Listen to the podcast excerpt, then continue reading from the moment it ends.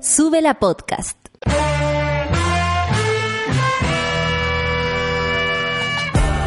Cuando despiertas en otra sintonía, ves las cosas que otros no ven.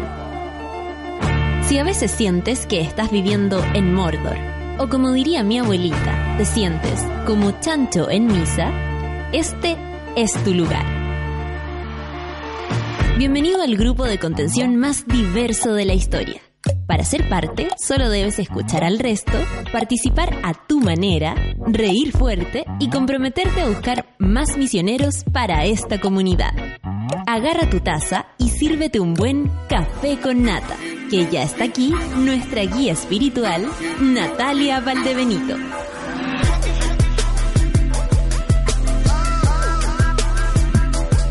9 con un minuto. Hoy entré, pero con todo. ¿Cómo le va la monada?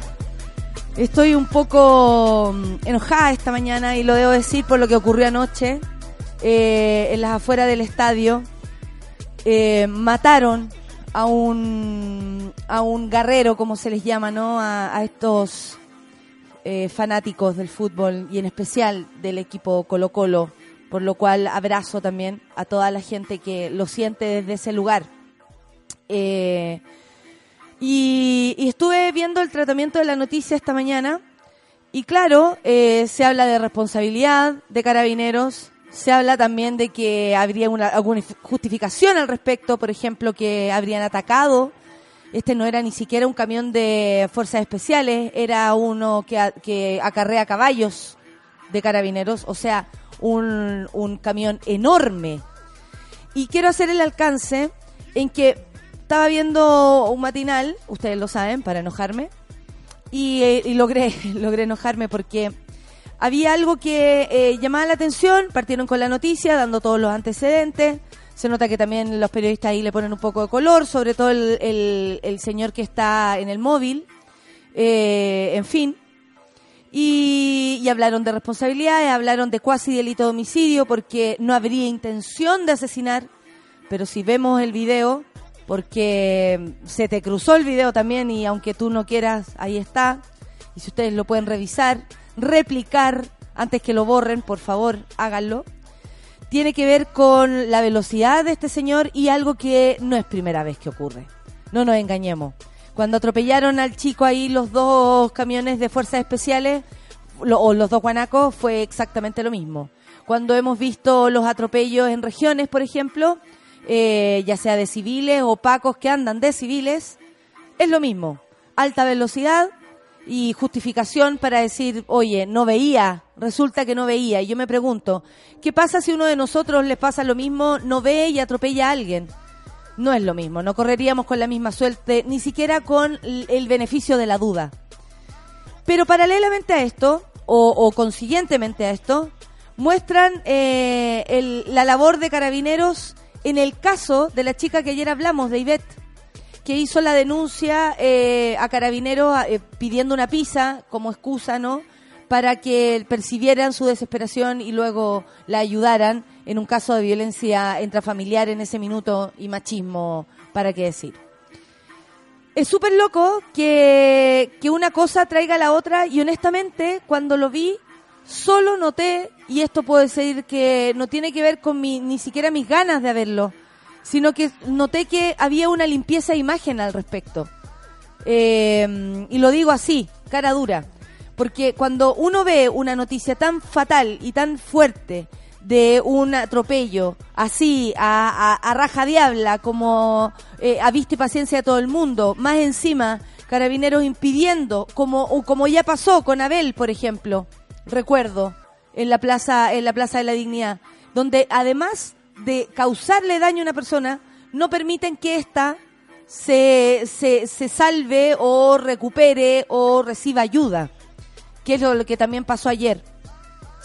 Eh, duele porque luego hablan de esta situación con la chica, con Ivette. Ivette, por supuesto, eh, generosamente hablando de su historia. No creo que aquí ella tenga que ver al respecto con esto, porque ella está hablando de su buena experiencia. Y, y, es por lo demás, y, a dónde quiero llegar, es que honestamente lo único O sea, lo único que se ha hecho bien hasta el minuto en Carabineros es este llamado. Sé, me imagino que deben haber otras cosas. Pero, ¿por qué hacer esta, e, e, esta limpieza de imagen con una mujer, con la historia de una mujer? Con la historia de una mujer que llamó desesperada, que se encontró con la paca que la pudo ayudar, porque tal vez si se hubiese encontrado con otra, no lo logra, no sabemos, no tenemos cómo identificar que lo habrían hecho bien a todo evento y, se quiere limpiar una imagen con una historia además tan fatal. Con una historia además que viven tantas mujeres en este, en este Chile. No van a limpiar la imagen de carabineros con nada. Y hay algo que a mí por lo menos me trae muy preocupada, que tiene que ver con este ánimo, y, aquí voy a hablar de, de, un gritito que hemos, hemos hecho a veces en la calle, y tal vez, y me voy a hacer cargo de mis palabras. Han dicho tan fuertemente algunas personas que las balas van a volver. Y hay un grito que muchos a veces se niegan en, decir porque lo encuentran fuerte, lo encuentran violento. Y, la verdad es que leo un montón de personas decir, ahora se viene con todo, ahora, ¿y por qué no quemamos Chile? ¿Por qué la cosa? ¿De dónde viene la violencia? ¿De dónde viene la, la violencia, monada? ¿De dónde viene también este, este ímpetu vengativo? Eh, que a veces nos corroe el alma. Eh, es, es así como nos vamos a, a, a, llevar ahora, a comunicar ahora, a, conectar ahora, a medida de, de, la venganza. ¿Es eso lo que quieren además, no sé, hacer nacer en nuestro, en nuestro corazón? El espíritu de venganza. Yo no tengo la respuesta, solo me lo pregunto porque la violencia viene al final de todos lados, sale de la alcantarilla, sale de una puerta, sale de las redes sociales, sale de la voz de una persona, sale en la televisión, sale en los medios. ¿Es ese el país el que estamos construyendo además? De lado y lado, digo, porque yo desde acá puedo sentir rabia, pero soy incapaz de atropellar a alguien. ¿Quién tiene las armas son los mismos de siempre. El monopolio de las armas la tiene el Estado de Chile y desde ahí viene la violencia. Y no van a lograr curar nada y dejo por eso, dejo en alto ahora ciertas ciertas dudas. Ciertas dudas, ¿queremos eso? Un país que se que vamos con una y vamos con la otra y se venga un lado y después se venga el otro y así nos vamos a llevar? ¿Así vamos a solucionar algo? ¿Vamos a hacer de, de, de este país una hoguera para que alguien entienda algo? ¿Cómo se hacen las cosas? No tengo la respuesta, me lo estoy preguntando. Y saludo, por supuesto, a todas las personas que hoy día sienten tanto dolor como yo. Son las 9 con 8 minutos. Vamos a empezar con Yuna y Castaway, café con Natenzuela.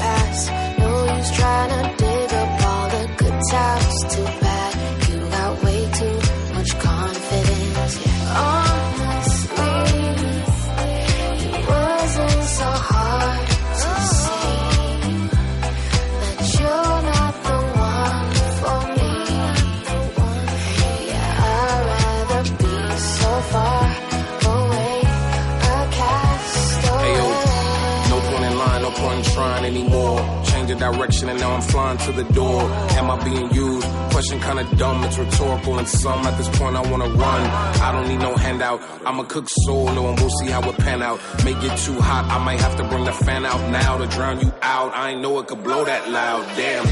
We don't work out, rebellion is on horizon. You don't hear me now, you really don't have horizon. Do we need sirens? Cause I need help. If I was a pair of pants, I'd be looking for a belt. Cause you always bring me down and I'm looking for an up. So it's gotten to a point where I do this shit myself. Am I being used? Question kinda dumb, it's rhetorical and some. At this point, I wanna run.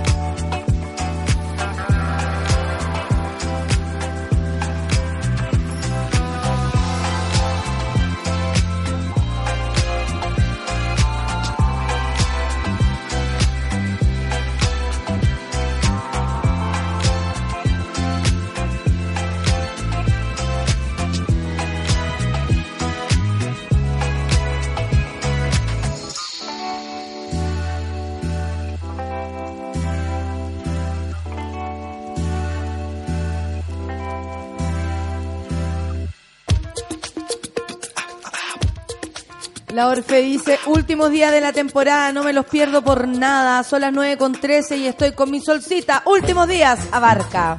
Aquí estamos, resfriadas. Oye, no me escucho nada. ¿En ¿Me serio? Por ahí, por ahí ¿Serán mis oídos o será el audio? ¿Te cachai? La otra vez que cuando me vino ayuda, el... please. Cuando me vino Ay, el... sí, Ahí me empecé a escuchar. Gracias. Cuando me vino el, el patatús, no escuchaba. Y eso me asustó más que nada. Sí. Es raro. Eh, A mí me como ha que vais pasado perdiendo en- así los eh, sentidos. A mí me ha pasado también escuchando música. Una vez dejé de escucharla. Como que estaba en un estado meditativo tan fuerte que floté y dejé de escuchar la música. Fue una cosa muy A extraña. mí cuando me retaban, yo dejaba de escuchar. ¿Cachai? Yo dejaba de escuchar. De hecho, le di el peor consejo a mi hermano que le, le cambió su vida, porque en un momento, puta hermana, me van a retar. Y yo le dije, ¿cuánto dura un reto? No sé. ¿Pero cuánto dura? Pues minutos, ¿cuánto dura? No sé, cinco minutos. Aguántate cinco minutos, quédate callado. Claro. Y de ahí para adelante era como, ¿por qué te mandaste esa cagada? ¿Y cuánto dura un reto? Ah. el Haciéndole reto la vida a la más larga me llegó a, mí. ti. la vida más complicada a tu señora madre. Exactamente, y a mi padre, a los dos. Y a mi abuela y a todos los Y a demás, todos. po, Pero cuando si se mandaba a cagar uno, sufríamos todos. Pero no era no, no no hizo todo lo que podía hacer con ese con ese consejo. Ok, me parece. Resultó ser un buen hombre. Solcita, eh, estamos tristes por lo que pasó ayer. Sí. Estar leyendo también a la monada, por ejemplo. eh, acá quiero, quiero, quiero citarlo porque la gente que lo siente eh, a nivel como de equipo, yo quiero entender.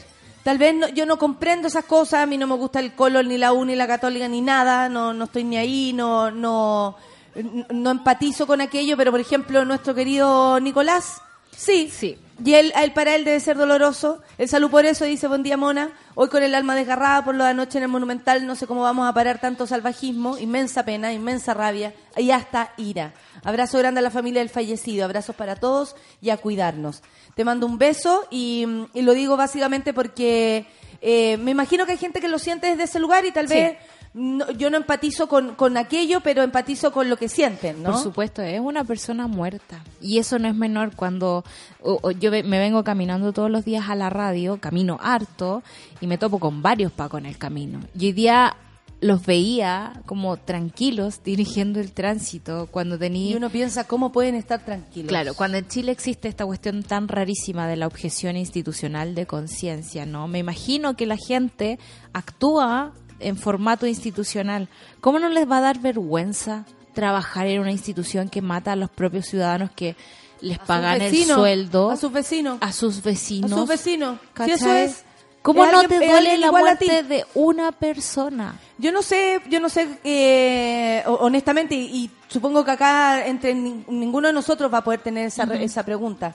Lo que a mí me, me provoca un conflicto interno es esta situación como de revanchismo, que por un lado se entiende, pero por otro lado uno dice, que siga. ¿y cuál es la, y, y- y cuál es la, mm, a ver, como el, el- el- la, con- la congruencia entre estas dos fuerzas? Ah, claro, Porque bueno. uno puede pensar, pensar y tú decís, los cabros van a ir, porque también hay una lógica como una mística, ¿cierto?, Eh, respecto a la violencia. Y Claro. tenemos que decirlo, eh, se ha romantizado un montón la primera línea, se ha romantizado un montón la violencia en sí. Y claro, si uno lo ve como un, un- un- podríamos decir, un, un fenómeno social, eh, podría existir. Hay cabros que, que dan la cara por uno. Claro. Hay cabros que dan, que ponen eh, el, el pecho por una, ¿cachai? Y yo lo siento así. El punto es que desde mi lugar, desde quién soy yo, y aquí soy súper honesta, tiene que ver solo conmigo. No estoy hablando de algo que yo crea que es para el resto. Para mí la violencia no tiene un romanticismo ni por ninguna parte. O sea, yo quisiera que esos cabros no estuvieran ahí Claro. eh, corriendo peligro sus vidas, por mucho que a la larga uno entienda que son los que permiten que podamos estar en la, en la manifestación, por ejemplo. Y hay un romanticismo con esta como revancha, pelea, Claro. ahora vamos por ustedes. Eh, ayer leía incluso amigas diciendo, eh, diciendo esto. Entonces uno dice, ¿hasta dónde llega? Esta suerte de eh, enfrentamiento, por último, mental, porque a lo mejor no hacemos nada, pero hay una piedra mental que uno está lanzando todo el tiempo. Lo que pasa es que el, ojo por ojo es muy babilónico para mí, es muy bíblico, es muy, es muy de atrás. Eh, uno quisiera creer que vivimos en una democracia plena, cosa que en este caso no existe, y en las democracias cuando alguien se sale del pacto social, no que es no agredirnos, respetarnos, eh, existe la justicia. po. Y en Chile la justicia está muy al debe, eh, la impunidad eh, le gana terreno, eh, le, le pega mil patadas. Y eh, nos vemos también, a mí me pasa una cosa como incluso más micro, como cuando veo en Twitter, así como eh, Paco culiao, Piñera culiao, ¿cachai? Como... Es que hay violencia en todo, hay En- violencia en claro. lo que sentimos. Esto, esto como que crea violencia en uno. Saca Sí. violencia de uno que tal vez ni conocías. Exactamente, porque Eso me yo creo... muy peligroso y cruel. Pero eso tiene que ver con que eh, recibimos y recibimos cosas y nadie hace nada por nosotros. O sea, de verdad, si hay eh, violencia por parte de agentes del Estado, yo debería tener otro agente del Estado, que debe ser, por ejemplo, el Poder Judicial, para que pudiera frenar este tipo de cosas. Como en algún momento, y los chicos ayer de la Defensoría nos contaban, que el Poder Judicial no se ponía de acuerdo si estaba bien o no usar balines, cuando los balines estaban mutilando a gran parte de la población de Chile. Porque, a, a- a- no sé, en el mundo hay también parámetros Claro. de acuerdo a, la, a, la- a- a cómo se, no sé, se dispersa una manifestación. Y eso se salió de los parámetros mundiales. Todos, o sea, en, en Barcelona, por ejemplo, eh, la, policía es súper brígida y te tiran unas pelotitas de goma gigantes. eh, oh, Dios mío. Eh, que, que no son más que nada que para dispersar a la gente cuando la cosa se pone un poco más en el clímax, digamos, y es más complicado. Existe el derecho a manifestarnos, existe el derecho de poder yo ir a una congregación grande de personas, como un partido de fútbol, y yo poder decir cosas en ese partido de fútbol. ¿Por qué tenemos una policía que arrasa con los ciudadanos?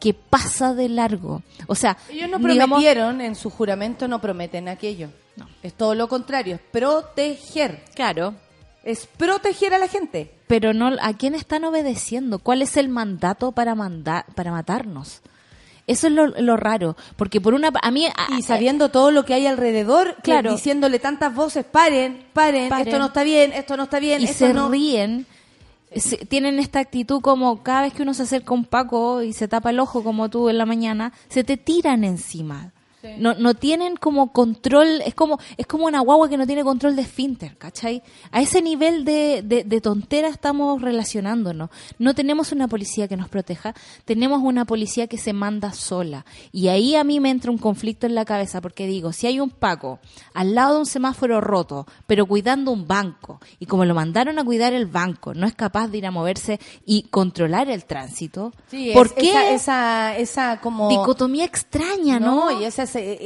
bueno, sabemos o, o tal vez siempre nos hemos, comillas, reído de los pacos por eso. Claro. Porque reciben instrucciones y no son más que eso. Claro, un montón de instrucciones. yo- yo Pero tendría- ¿qué ocurre con el pensamiento crítico? Que sí se aplica cuando, cuando creo yo, que sí se aplica cuando atropellan a alguien. Es que, Porque ¿sabes a qué? él no hay una misión de, eh, disculpe, usted tiene que atropellar a toda la gente que... Si le hubiesen dicho eso, entendería. Pero no hay ni siquiera una... una mm, hay- no hay un decreto, no hay nada que, que, que ordene esto, no hay nada que justifique esto, no hay nada que donde eh, eh, eh, poner esto. Sí, igual aunque En yo coherencia. veo un patrón. No, sí, Yo obvio, veo sí, un patrón el patrón y por es eso- a todos, Sol, si nosotros estamos siendo Sí, por supuesto. aquí elegantes. Por supuesto, yo lo sé. Pero en ese patrón yo veo que hay una instrucción también. O sea, tratemos de no ser tan ingenuos. O sea, hay No, alguien que está yo no- mandando a matarnos. Y eso es doloroso. Yo he sido, yo he sido majadera con aquello, lo he dicho en todos lados y no tenía idea la cantidad de violencia que recibo por decirlo. Claro, porque para la gente le parece mucho más violento decirlo que constatar la realidad. No tengo idea. Yo sabéis que honestamente, eh, bueno, yo creo que ya todos están llegando a la misma conclusión que nosotros. Lo estamos llegando hace rato, es tristísima. Eh, a veces siento que es decirlo, decirlo y sobre decirlo, no sé para qué nos sirve también. Lo pienso y a veces digo, ¿de qué sirve que estemos todavía diciendo, oye, ¿qué pasa con los pacos? Oye, pero se mandan solo. Ya, ya me siento hueona. Por supuesto. Pero ya me pasó siento idiota. que en algún momento dejamos de decirlo. No, nosotras no, amiga. Estamos No, no, no. hablando a nivel mundial. Yo estoy hablando desde antes, de la Ah, dictadura. ah, Lo dejamos sí. de decir y que por eso es que acá. tenemos los pacos que tenemos ahora. No, no lo dejamos de decir. En este país hubo impunidad. Cuando no pagan los malos, cuando no, no, no pasaron por, por la cárcel los que tenían que pasar, le dieron el chip libre a carabineros para entender que podía hacer lo que quería. Le dieron el chip libre a los milicos para pedir incluso eh, garantías para poder salir a matar a la gente sin tener que pagar nada una vez haciéndolo. Eh, esto claramente hay abuso de poder en Chile que tiene que ver con que la autoridad, autoridad, así esa palabra, define todo. Y si usted es una autoridad, tiene derecho a pasar por encima de un guerrero tuyo, de una señora, de Fabiola, de tirarle una lacrimógena en la cabeza y más encima después provocar que le vaya peor en su diagnóstico porque no, no, no le permito ayuda. O sea, están desfasados, están eh, de verdad eh, descerebrados en este minuto. Y claro, nosotras somos majadera, hay quien repetirlo, y, y yo tengo la, mm, eh, eh, la esperanza, porque no puedo tener la certeza, de que las cosas se van a dar distintas. Hay, hay, hay un, un planeta distinto, hay un mundo distinto y también hay un Chile distinto que no va a dejar eh, que, que ocurra lo que ocurrió con la primera dictadura, que estamos claros que fue un acuerdo y que por eso no pagó nadie y, y se abrió Punta Peuco y no se cerró jamás. Claro. Y hoy día no, nos critican a, a quienes estamos a favor del movimiento, que somos el movimiento, Pero nos nadie critican como critica- la, como, como la fuerza violenta. Claro, pero nadie critica, por ejemplo, que la semana pasada le rebajaran la- las penas a un montón de criminales de guerra, digamos, en, en Punta Peuco. O lo que pasó, por ejemplo, a propósito de Haití, Claro. que eh, en- en- incluso en las noticias eh, dejó embarazada. ¿Por qué no dicen la violó? Violó. Listo. Ese eufemismo de los medios de comunicación, ¿Cachai o de no? verdad, También se hace una, una suerte de naturalización Sí. de la maldad, porque tampoco se condena ni con palabras. El otro día, tan importante lo que decía la, la Julieta Venegas, ponerle palabras a las cosas Sí. desde cualquier lugar es importante, así como se hacen canciones y todo. La palabra precisa también hace que, que, o sea, a nosotros, perdón, a mí yo pregunto de dónde viene la violencia cuando veo ayer cómo en Lo Hermida los vecinos se eh, eh, Organizaron. llegan, no, sí, pues, eh, lo que pasa es que ayer andaba la Comisión Interamericana de Derechos Humanos en Lo Hermida y le mostraron y tenían un arsenal de todos los cartuchos de, de todo lo que pasa por ahí, ¿no? Claro. La, lo, la, la- puta, no sé, la- una cantidad de cartuchos de bala. Y de- eso que los pacos ar- em- eh, limpian, Limpian. limpian, cuando limpian, imagínate. Bueno, el video es, de verdad tú decís, cómo se salvó la gente de la hormiga. Sí. O sea, de verdad yo pienso, ¿cómo se salvaron con tanta bomba lacrimógena? ¿Cómo no se quemó algo más? Claro. ¿Cómo no pasó algo más? Entonces uno puede- empieza a confiar en la suerte. Que no lo puedes creer que la hormiga se haya salvado con ese nivel de ataque. Es increíble. Y- y la- y hay gente que sigue insistiendo, como Alamán, que somos nosotros, Los el movimiento, los violentistas, y que por eso no hay condiciones para llegar a una constitución. Disculpen, si es por eso, lo que pasó ayer a mí tampoco me da las condiciones para creer que es un, es que un proceso garantes, justo. Claro, que son garantes del acuerdo, Lucho, ¿no? Hola, te hago un alcance porque ayer también era aniversario, entre comillas, de lo que fue la masacre de la Plaza Bulnes. Y, y que en el fondo fue todo un movimiento de los trabajadores salitreros porque en las pulperías le subieron los precios de los básicos, de los, de los consumos básicos. Y, y entender como la pulpería en esos tiempos era de los mismos dueños de las salitreras, que es, es- Que movimiento circular de la plata, que en el fondo igual ahora es lo mismo. Es exactamente Porque ahora, mismo. ahora el banco es del mismo dueño que nos vende en el retail y el mismo el que nos tiene a casi todos Sí. empleados. A Claro. nosotros particularmente no. Pero a casi todo Chile lo tiene empleado el mismo loco que, que le da el banco y que le o da por el retail. último les compráis algo y Sí, igual colaboráis con todas las Entonces, empresas que esta gente es como tiene. una pulpería. Y en ese entonces, finalmente, todo terminó en que la gran protesta en Plaza Bulnes eh, llegó un tremendo contingente a dispararle a la gente y ahí murió Ramón Aparro. ¿Cachai? Y, y- y otras personas. Entonces, sí, eh, como que uno, uno a veces mira para atrás y dice, claro, los tiempos de la dictadura Pinochet. Y, y miráis más para atrás y siempre fue así. O sea, la historia de Chile tiene que ver, digamos, con, con grandes poderes económicos matando al pueblo o Esto explotando 46. al pueblo. Esto fue en el 46 y en el 73 después. Y es verdad eso que dicen que a Chile cada 30 años lo golpean. No, pero a mí me parece que, que, que también es como, una vez más, romantizar la wea. Yo siento que hay que parar con Sí, esto, po. que la violencia no ni por ningún lado. Yo honestamente no entro en esa en esa lógica. Sé que hay personas que sí, en fin, y, y respeto todo, pero creo que no le hace ningún bien a nadie poner en un en un lugar como como ni la revancha ni la venganza, por mucho que lo sintamos. O sea, si somos honestos, ¿de qué nos sirve? Claro. ¿De qué nos sirve sentir esta Es rabia de mierda? Fue que algo que alguna vez también comentaba, me acuerdo en el caserita. pensar. Como, como, como ya, vale. Si nos vamos la volada y entonces, que, que es algo que igual está en nuestras cabezas a veces esa justicia violenta, pero, pero cuando pensáis en ejecutarla y, y pensáis en que entonces después hay que formar un país, ¿sobre qué bases? Claro, pues si esa es la cuestión, no nos vamos a formar en base a la venganza. Ya, entonces ya, eh, eh, metimos en la hoguera a toda esta mm, persona, ya, ahora sí vamos a ser buenos. Y, y como con ese antecedente. O sea, el miedo siempre es transformarse en lo, en lo mismo Sí, que odiamos, ¿no? Sí, Eh, todo el rato. Porque en el momento en que nos cansamos, en el momento que dejamos de sentir rabia, la rabia es un sentimiento muy movilizador. Uno puede canalizarlo y hacer cosas justas con él. Pero en el momento en que nos dejamos eh, pasar, digamos, también por el sentimiento de injusticia, donde nadie nos protege, Muy fuerte. nos Imagínate transformamos... un familiar, ¿cómo no vas a sentir ese odio? No, por supuesto, Claro. si eso es muy natural por que eso, se por, sienta. por eso me da, me, me me da miedo, porque es muy natural que se sienta. Pero ¿Cachai? queremos ser una, una, una, un país mejor, yo creo. Sí, y yo creo que eso debería estar en el ADN de todo el movimiento, querer mejorar las cosas. Si no, nos vamos a transformar en Israel-Palestina, ¿no? ¿Cuántos años llevamos escuchando la misma cantaleta? Se van a acabar los pacos. Claro. Se van a acabar. O sea, de verdad, se van a acabar. O sea, no, no somos aquí ni, ni ejércitos ni nada. Somos un montón de gente que, o sea, la mitad, ¿cuánto? Nadie, yo no tengo piedras. Es súper acotado eso de parte del, del movimiento también. Cuando dicen, ay, que ustedes, usted, ustedes quién, loco, ustedes quién. Un montón de cabros que se juntan en las plazas, en Antofagasta que realmente la cagada, por ejemplo. Que han quemado todo. Y uno dice, ¿qué pasa en Antofagasta? Y ahí te das cuenta que hay un nivel de pobreza enorme, de abandono enorme, y ahí empezáis consiguientemente a encontrarle las justificaciones a los movimientos, Claro. a esta rabia. Entonces, claro, a nivel sociológico podemos decir, se entiende que cada cosa no va ocurriendo, los efectos, porque tú empujas un La movimiento. violencia no es un hecho aislado, digamos. Exactamente, pero esto todo tiene una historia Sí. y tiene que ver con una historia de abuso Y más encima hay que escuchar al presidente decir que él va a estar donde donde donde hay dolor, donde hay eh, eh, donde está todo mal. Y Bien na- nadie selectivo les su cree, criterio, po. Ya nadie les cree, ya nadie les cree. O sea, aunque hablara lo que hablara, aunque hablara lo que hablara. Para mí, desde que dijo Chile está en guerra, eh, Nadie le cree. Nadie le cree. Son las 9.30. Eh, tengo acá a la Soaquiltra, eso me hacen todo el sentido. Me duele. Muchas gracias a ti también por estar escuchando.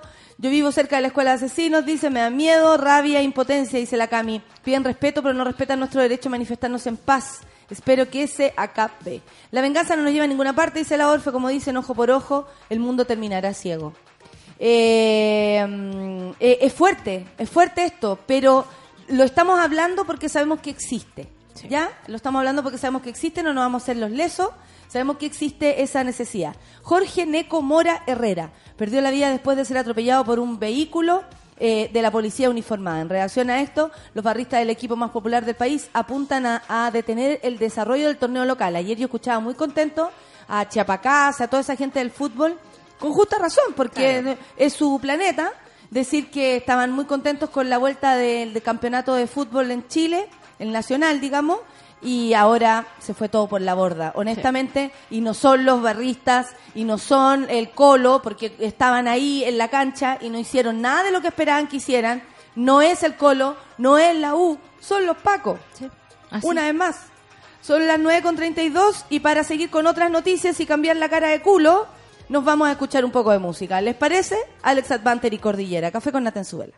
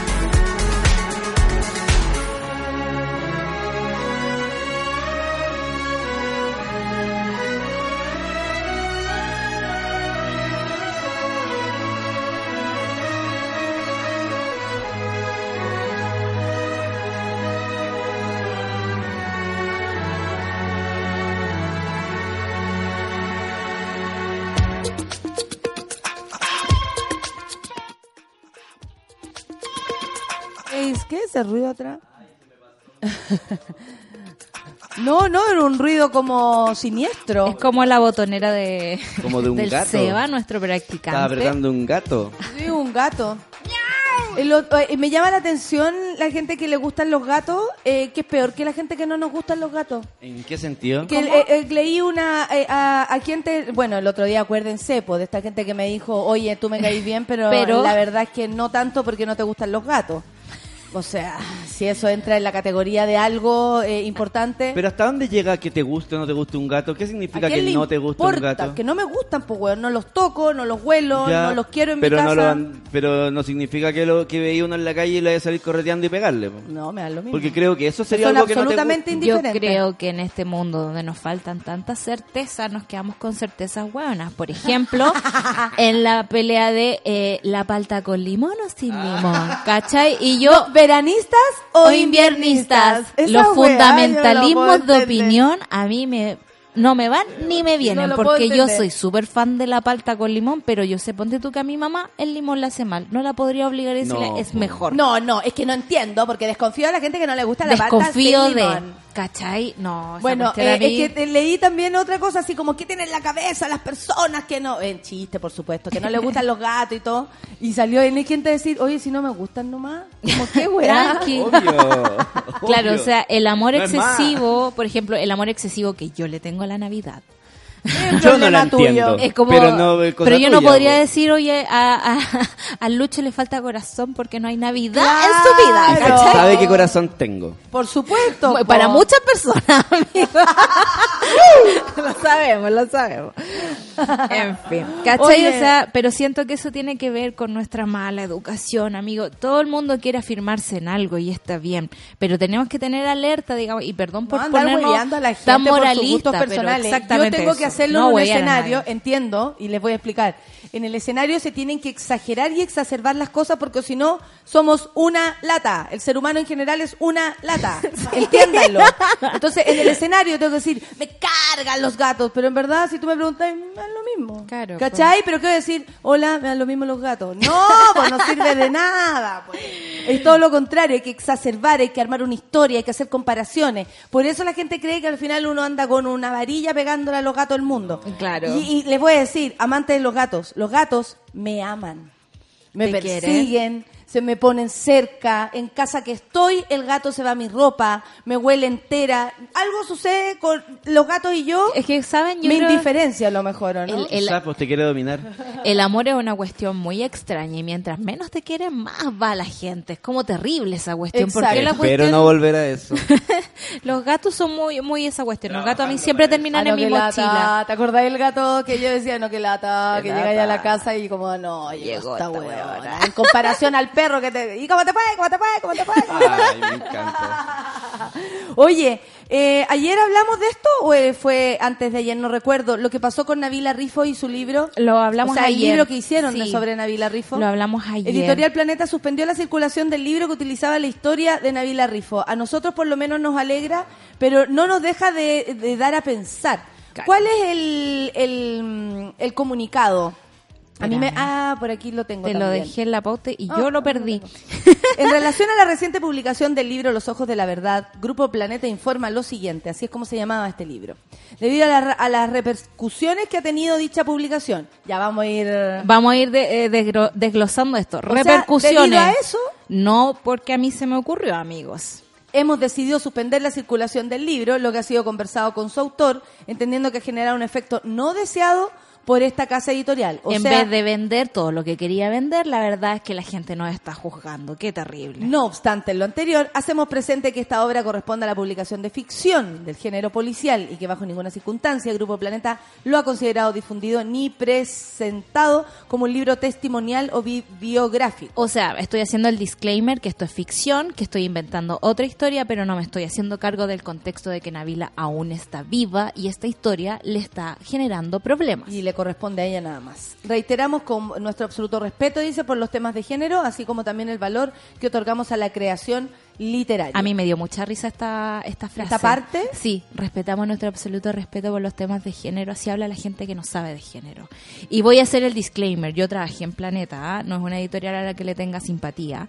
eh, así que quizás mis comentarios están un poco filtrados por ese sentimiento. Pero ayer me llamó mucho la atención. Vi muchas autoras de Planeta eh, en sus Instagram diciendo eh, lo logramos, sacamos de circulación el libro y toda la cuestión. Pero ¿saben qué? A mí me parece eso tan dentro de lo políticamente correcto, porque en realidad yo debería estar en contra de una editorial que este libro ha pasado por muchas manos. Esta cuestión no es casual. No es algo así como re- nuestro nuestro No es un hecho respeto. Claro, nuestro respeto por los temas de género tienen que ver con el tipo que llega con el manuscrito. Cuando tú lees el manuscrito y decís, esta cuestión es rara, como cuando a mí me llegan los manuscritos así como, y bueno, y la violó porque era un caso de no sé qué. Yo digo, esta cuestión no se publica, Dios mío, no se publica. Pasa por un editor, pasa por otro editor, pasa por lecturas, pasa por el trabajo que uno hace con el texto. Después de eso hay una revisión final, después hay una aprobación del comité editorial, luego se manda a imprenta, se devuelve a la que, me editorial. encanta que nos cuentes el camino de un libro para hacer eh, un libro finalmente. Por Una supuesto. pregunta, entonces tú, eh, en esto, si, si lo estoy entendiendo bien, más allá de decir, oh, qué bueno, y, y logramos que se gane Sí. el libro, ellas deberían cuestionar a su editorial. Por supuesto. Porque saben que en la cadena de producción eh, están involucrados completamente. Claro, es que me pasa, ¿sabéis? Que en estos tiempos como que decir que una cosa así como ya nos deshicimos de esto y respetamos a los temas de género, como que significara que respetáis a los temas de género. cuando en Decirlo realidad... no significa que realmente lo hagas. Exactamente, porque no lo hicieron. Nadie levantó las alertas de esto antes de que se fuera a imprenta. Amigos, hay un proceso. Nosotros en Ponta Cerdo, que es la editorial donde yo trabajo, leemos tres, cuatro personas leen un libro. Después eso se va a imprenta, se pasa por un Word, un PDF y luego la diagramación. Vuelve de imprenta en forma de maqueta, uno lo lee de nuevo. Y luego de eso, el comité editorial que prepara la difusión del libro, porque recordémoslo, esto no es como que llega a la imprenta, o sea, a la librería así nomás. Hay periodistas atrás que piensan el libro, hay marketing que piensa la campaña del libro. Y solo porque, eh, como dice, debido a las repercusiones que ha tenido el libro. O sea, de verdad, Ah, nunca debido al pensaron- rechazo de la Como que idea. salió del Claro. escritor directo a las tiendas y, y- y no pasó por todo ese y proceso. pasó piola. Entonces yo creo que no están los tiempos para dejar que eso pase. Y sabéis que, por otra parte, también podríamos tener la discusión de eh, si es ficción, está todo permitido, que el otro día yo me acordaba con respecto a esto con el tema del humor. ¿Está todo permitido dentro del marco del humor? No. Si es el pegarle al poder, sí. Pero si es pegarle es- a otra es mi- persona... esa es mi visión. Si Esa es mi pegarle visión. a Porque hay otra gente que no la persona- tiene, ¿eh? No la tiene. No, obvio. O- No, pero que también... Es hay- que yo creo que en la ficción personal. pasa eso también. Sí, o, o sea, sea, bajo- eh, parece una justificación súper pedorra igual. po. y también es imposible como, ey, ey, como si es ficción, perdón, la historia de Navila más allá de lo de lo espectacular, Está lo digo una de realidad. espectáculo, de, de Sí. lo lo mm, lo, lo lo cuático que fue, Claro. ¿no? Ver, eh, eh, es casi como una tragedia griega quitarle los ojos a alguien, ¿cachai? Desde ese lugar lo defino espectacular. Eh, no no es no da para para eh, ficcionarlo, ¿me Claro. ¿entendí? Porque puede ser que ellos lo consideren un hecho tan insólito que no es insólito. Hay Claro. muchas mujeres que les pasan eso y muchas cosas más. Eh, eh, y lo consideran tan como guau, como oh, esta es una historia que eh, merece ser contada, que entra en la categoría de ficción, de un cuento. Claro. Y, y no es un cuento, es una persona y además una realidad. Y ahí es donde Planeta no se hace cargo, ni el autor, ni ninguna huevona de ahí. Claro, Creo porque en el fondo no se hacen cargo que este, este problema que le ocurre a Navila, y por eso el último párrafo es tan, es tan ofensivo, no se hacen cargo de que lo que le ocurrió a Navila le ocurre cada una hora a una a mujer. una mujer en Chile. Entonces, no es llegar y pasarse por el culo Lo que está pasando. lo que está pasando, ni una ni, ni la violación al, al espacio de una mujer, ni el femi- ni el femicidio, ni el intento de femicidio. Claro. No es para manosearlo. En el fondo no, es tan banal ver en las vitrinas, ver libros sobre violación si, si en las, en las, las estadísticas dicen que pasando. está pasando rato. Yo Claro. con eso tengo como varios puntos. Uno, por ejemplo, es que un escritor no es una isla. No es como que se aísla del mundo y empieza a escribir algo como de la nada, porque uno también podría decir, ¿acaso la ficción no puede contener un debate tan terrible como es la violencia contra la mujer? Y uno ahí piensa, por ejemplo, en Margaret Que Atwood. haga, pero que lo haga ella. Por ejemplo, claro. Que lo haga Navila. Desde ese lugar Sí. se puede hacer cualquier cosa, porque la historia le corresponde a Navila. Claro. O como tú nombras ahora a la autora, a una mujer hablando De, de... de por ahí O sea, este weón ni siquiera es mujer. Claro. Cuando tenemos a Margaret Atwood Habría- haciendo habría dolido igual, ¿ah? el cuento de la criada, es una mujer que se hace cargo de una temática. Cuando tenemos aquí los ojos de la verdad, tenemos un hombre que se aprovecha de Ah, una historia que está ocurriendo, que ve la oportunidad y que llega a una editorial que ve una oportunidad económica aquí. ¿Cachai? Entonces, eso es lo que uno- uno puede decir, claro, es ficción, es ficción, ¿cachai? Pero no podemos quitar esta ficción de la realidad terrible que tenemos menos, al lado. menos una realidad que está ocurriendo constantemente, ni siquiera es un pasado. No. Ni siquiera es algo que ya resolvimos, por ejemplo. Oye, ¿se acuerdan cuando a las mujeres las golpeaban? Bueno, esta historia habla de una mujer que en esos tiempos le pasó. No estamos hablando de eso. Navila le pasó esto hace cuatro años, cinco años atrás. Claro. Y eso no es nada. ¿Cachai? O menos, no sé. Ya no recuerdo. Soy pésima con los Pero es muy tiempos. poco tiempo. Es muy poco tiempo y lo que le pasó a Ivette para llamar a, a los pacos a pedir ayuda le pasó ayer y le quemaron el pelo. O sea, de ahí a quitarle un ojo, honestamente no hay tanta diferencia tampoco. Exacto. Porque la escalada de esta cuestión es tremenda. Exactamente. Entonces tú como, como ente eh, que culturiza, que ese, ese es su, su labor en, en- como editorial, me imagino, que es impartir conocimiento, entretención también, por supuesto, pero conocimiento por sobre todo que eso me imagino que eh, uno encuentra en los libros, yo voy para allá a los libros a buscar conocimiento, además de entretención o, o, o erotizarme, no tengo idea, pero es conocimiento. Me imagino que con mayor razón deberían considerar todo lo que estamos diciendo, que es Sí. un fenómeno mundial, que estamos tratando de darle la pelea a las mujeres día a día, que salir a la calle ya es un desafío. Sí. Eso, eh, entonces, igual, eh, bueno, y, y además agradezco que aquí hay algo bueno, que Navila siempre, más allá de, de, de todo, ¿no? De su precariedad, de lo lejos que está, de cómo ella también ha, ha traducido su, su realidad, porque ella es la que ha contado su realidad, ella es la que dijo, yo estoy mal, estoy abandonada, no puedo trabajar, en fin. Eh, eh, también sea valiente para defenderse de esta manera, una vez más, tan asertiva. Navila, más allá de cualquier cosa, no es una mujer que tú puedas pasarle por encima, aunque le hayan hecho lo que le hayan hecho. Y ahí es donde se revictimiza. Porque lo que pasó, por ejemplo, en el matinal, cuando leyeron su examen ginecológico. Claro. Es lo mismo. Ilegal, Esto es lo mismo. La Sí. revictimiza. ¿Cachai o ¿Y no? Y no por último, si vas a hacer un libro sobre ella, lo mínimo es pedirle autorización eh, y que lo- los recursos vayan para ella. Claro. Por ejemplo, Por ejemplo. un editorial, cero. El escritor o escritora, cero. Todo para Navila. ¿Por qué? Porque es un tema que tenemos que resolver. O sea, si se quiere hacer bien también, se puede. Sí. Pero ella está ahí, lúcida, clarita para decir lo que ella necesita, lo que quiere, cómo lo quiere también. No es una mujer, no es un, un- un ser indefenso solo por, por- por solo lo que le pasó. Sí. Disculpen, pero muchas mujeres hemos sufrido violencia y no somos indefensas.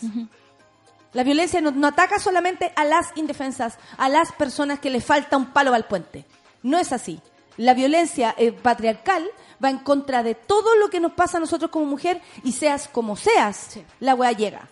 Entonces no podemos tratarla tampoco infantilizarla, como decir, no, es que eh, eh, es como si nosotras mañana llegáramos y dijéramos, ¿saben qué? Nosotros le vamos a hacer el libro a Navila, porque ella necesita mujeres que le hagan el libro.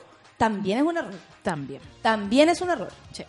A todo esto ¿Cachai, recordemos no? que buen- utilizar, sacar de ahí Sí. algo. En buenacausa.cl está la causa de Navila. Si ustedes quieren apoyarla económicamente, ya que el Estado la ha abandonado, digamos, pueden hacerlo ahí.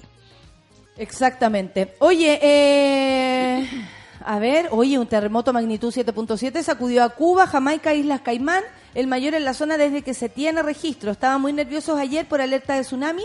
Eh, andaba un video fake, atención, que uno decía, hoy esto parecía una costa, Jamaica pues, habían puesto. Y no, era un video de Tokio, Japón, cuando hubo alguna vez Claro. un, uno de esos, o Tailandia creo que fue, que hubo un aluvión. Así que ojo también porque no ocurrió que subió la ola ni nada, Claro. no ocurrió.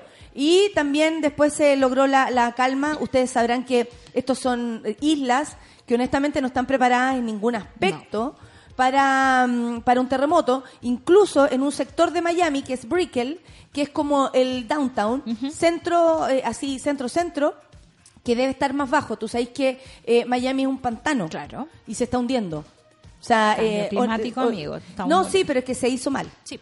Se hizo en un lugar donde no tenía que hacerse. Solo que ahora más y rápido. los gringos más encima lo sobrecargaron de todo, pues, de edificio y todo.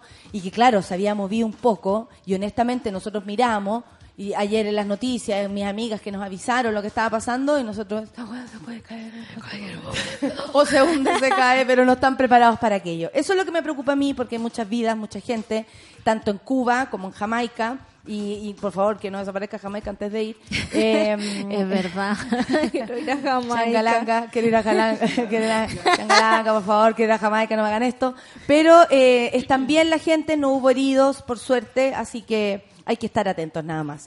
Eh, ¿Qué más? Espérate. Piñera decretó estado de catástrofe para zonas afectadas por aluviones en Atacama. Sabemos que el tránsito en Alto del Carmen es la zona que más ha sufrido. El tránsito es como se llama, ¿ya? Eh, ha sufrido mayor problema y perjuicio, indicó el mandatario a arribar a la región de Atacama, donde también anunció que vamos a tener un comité operativo de emergencia, dice, para evaluar la situación. Es muy heavy. Yo ayer pensaba en esto que pasó en, en- en la región de Atacama, cómo antiguamente una noticia como esta, honestamente, se tomaba todo el país. Sí. Murió una persona. O sea, y, y, y se nos va la noticia como agua Una entre los persona dedos. muerta y cuatro desaparecidos. No es menor y por lo demás indica también un- una seguidilla de problemas. Esta era la misma zona que estuvo dañada, entonces tampoco es un, es un lugar que no se alcanza a reponer. Hay gente que trabaja ahí, hay gente que vive ahí, familias, en fin, que a lo mejor están en peligro ahora. Y honestamente, en otro momento de nuestras vidas lo habríamos reparado. Y por eso también quise leer esta noticia, porque no podemos pasar por encima No. de, de esa región y ese lugar que está pasando por una pesadilla en este minuto. Y otra, una pesadilla que se repite, porque aquí los lugares son Tierra Amarilla, Diego Almagro, Chañara, Alto del Carmen y Copiapó. Como yo recuerdo, Chañara. Chañara, eh, cuando yo era chica iba mucho para. Tierra Amarilla y Qué hay un, cosa más linda el es muy lindo, me Qué encanta. cosa más linda había un pueblo que se llamaba Los Loros y digo había, porque en el último aluvión ese pueblo terminó bajo el barro y ya no existe. Entonces, estas cosas nos pasaron y nos van a volver a pasar. Y no somos un país preparado, eh, y no digo, Así digamos, como- para frenar la cuestión, porque no podéis frenarla. Cuba no está preparado para un, para un terremoto. terremoto, pero aquí pasa. Y no nos estamos tomando las precauciones para volver a tener un hogar para esas familias, para poder cuidarlas de estos aluviones. Yo recuerdo cuánto trabajaron la gente de Copiapó limpiando calles, sacándose el barro de encima. perfecto. Porque perfecto, el porque Estado tenía la- no el funciona. hermano de un amigo y, y era súper escalofriante la- las historias Sí. y todo lo que todo lo que ocurrió porque además de perder sus cosas perdieron vecinos el miedo que después te empieza a tomar el O sea, cuerpo. pe- empezáis a Te ver el río, el poco río que hay en Copiapó, y, y, y te vaya al, al diablo. oye hay un paf paf Puf, puf, puf. Partido alternativa feminista Oye, es raro esto. Esa es la proyección que hace la feminista. ¿Qué dijo? Vamos a entrar en la convención constituyente con nuestra manera de ver las cosas. Tuvieron su primera asamblea una semana después del debut del colectivo feminista Las Tesis en diciembre pasado. En este primer encuentro, donde participaron más de 70 mujeres, pocas, coincidieron que era necesario conformar un partido feminista con un objetivo claro, tener incidencia en el proceso constituyente que está en curso. ¿Se acuerdan lo que les decía yo? Que se van a armar varios Muchos partidos, partidos. eh, para, mm, para meterse en la convención constituyente, básicamente, porque además hay eh, también mucho temor que, mm, que en ese mismo lugar se posicionen ideas que no queremos para nuestra nueva constitución. No Claro. quiero ser eh, eh, absolutamente mm, ¿cómo se- sectorial, pero no queremos que estén muchos alamán Por metidos supuesto. en la convención ni, que ya han ni en estado lo que- demasiados años aquí. ni en lo que ni en lo que se, se, le parezca. Eh, Igual ayer en, en mis chats de amigas eran como, ¿alguien sabe quiénes son las que están armando el partido feminista? ¿Alguien sabe? Como que era la pregunta que se repetía. Te cuento, Rosa Moreno, 64 años, feminista, exiliada política y exdirectora de Greenpeace, va a liderar esta nueva fuerza política que se constituyó tras el estallido social del 18 de octubre. La cientista política reconoce que será un desafío recolectar las firmas necesarias para legitimarse como partido antes de las elecciones de delegados y delegadas constituyentes. Esto en octubre próximo. Ah, esto es para octubre. Pero confía en que lograrán el total solicitado por el Servicio Electoral sobre la región metropolitana. Ya son más de 6.000 firmas.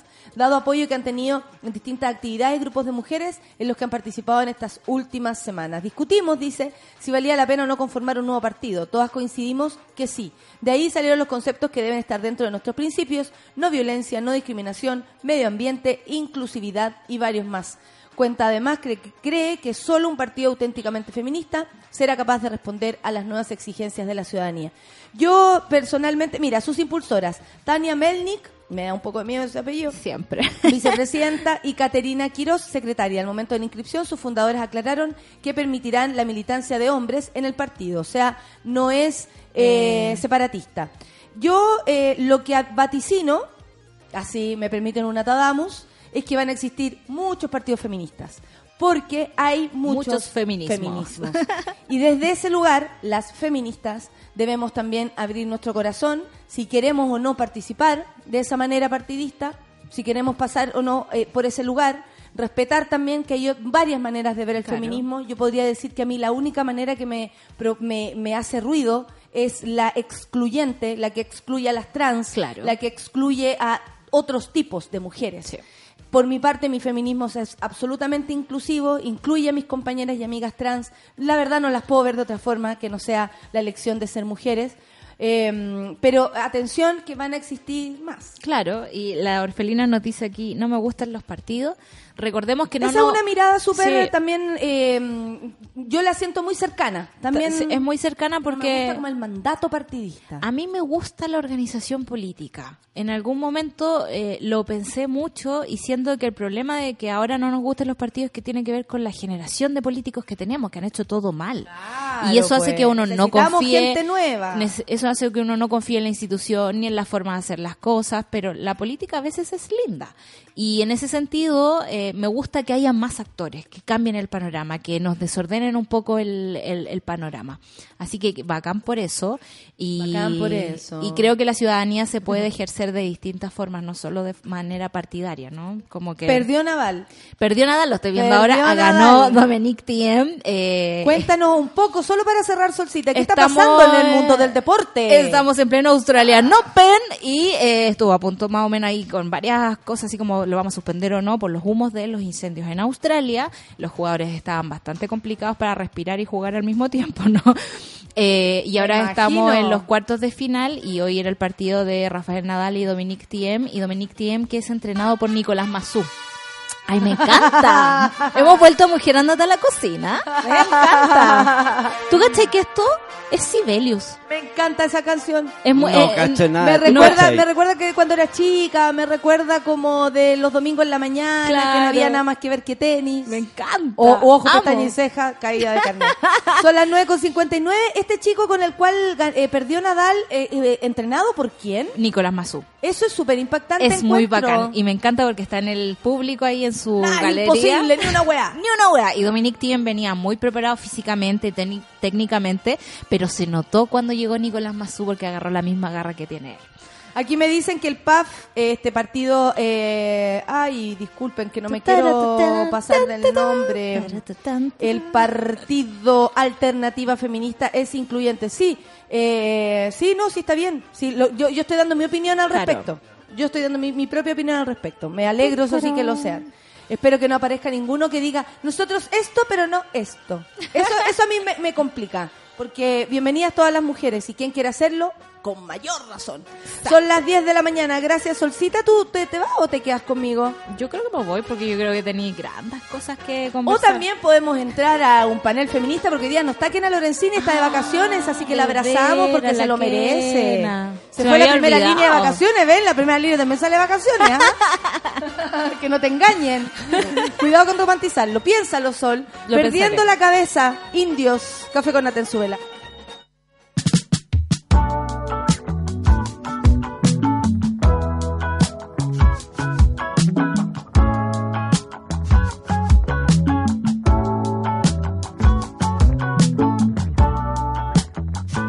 Juegues más conmigo.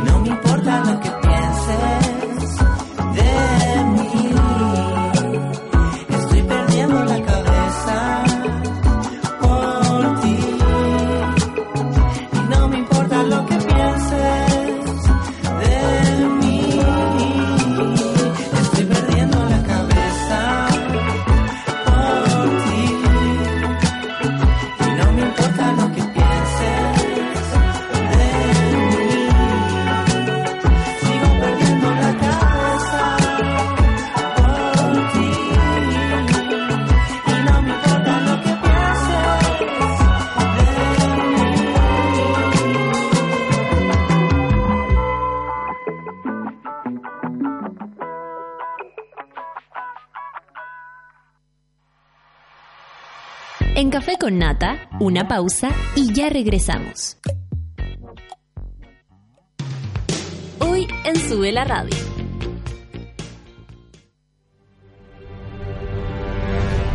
De lunes a viernes, a las 11 de la mañana, Rayen Araya lidera Super Ciudadanos, un grupo de opinantes movidos por la desigualdad social.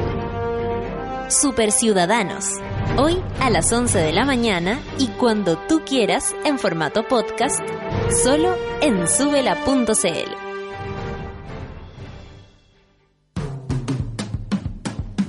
Hoy a las 3 de la tarde, súbete a la micro más chora de todas, la 210, junto a Nicolás Montenegro y Fernanda Toledo.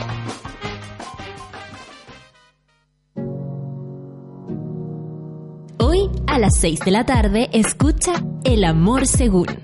Camila y Vicente Gutiérrez te ayudan a entender cómo aman los ídolos de la música y tú mismo. El amor según. Escúchalo cada miércoles a las 6 de la tarde y cuando tú quieras en formato podcast. Solo por subela.cl. Hoy a las 20 horas, Humo Negro, el podcast. Escucha un completo reporte con las novedades de la música y el cine junto al equipo periodístico de humonegro.com.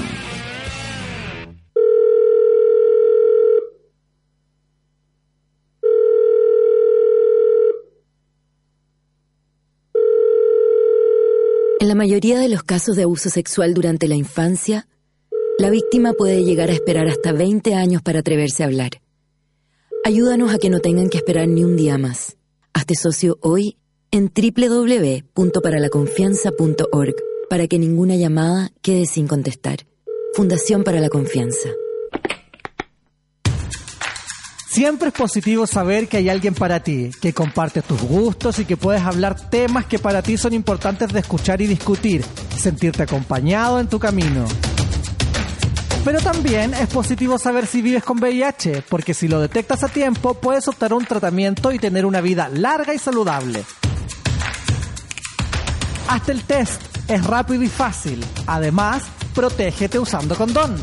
Si tienes dudas, llama al 800-378-800 o dirígete a tu centro de salud más cercano e infórmate también en www.espositivosaber.cl.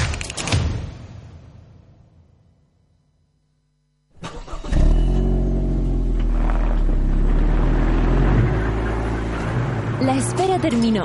Carpool ya está disponible y solo falta que tú la descargues. Inscríbete como conductor y ahorra hasta un 100% en los gastos de viaje. Inscríbete como pasajero y por un monto justo podrás viajar cómodo y seguro a donde quieras. Descarga la app en App Store y Google Play Store. Recuerda, Carpool. Se deletrea K-A-R-P-O-O-L.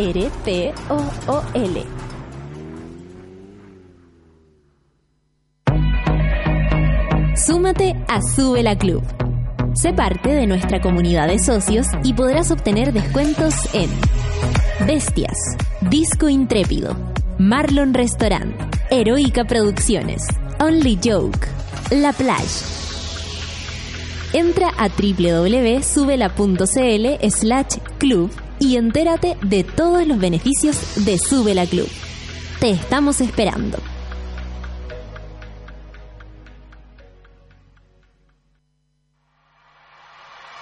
Ya estamos de vuelta en Café con Nata.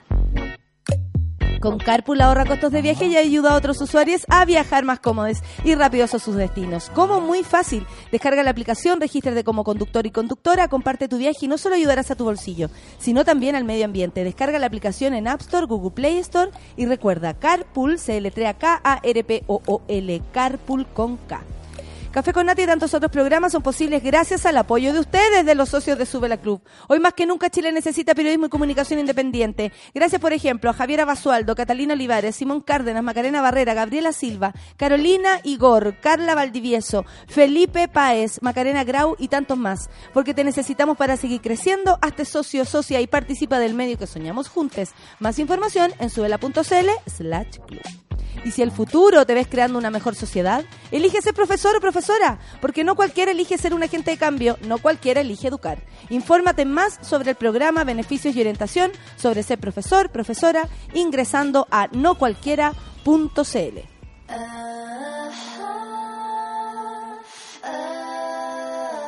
La revolución será conversada o no será.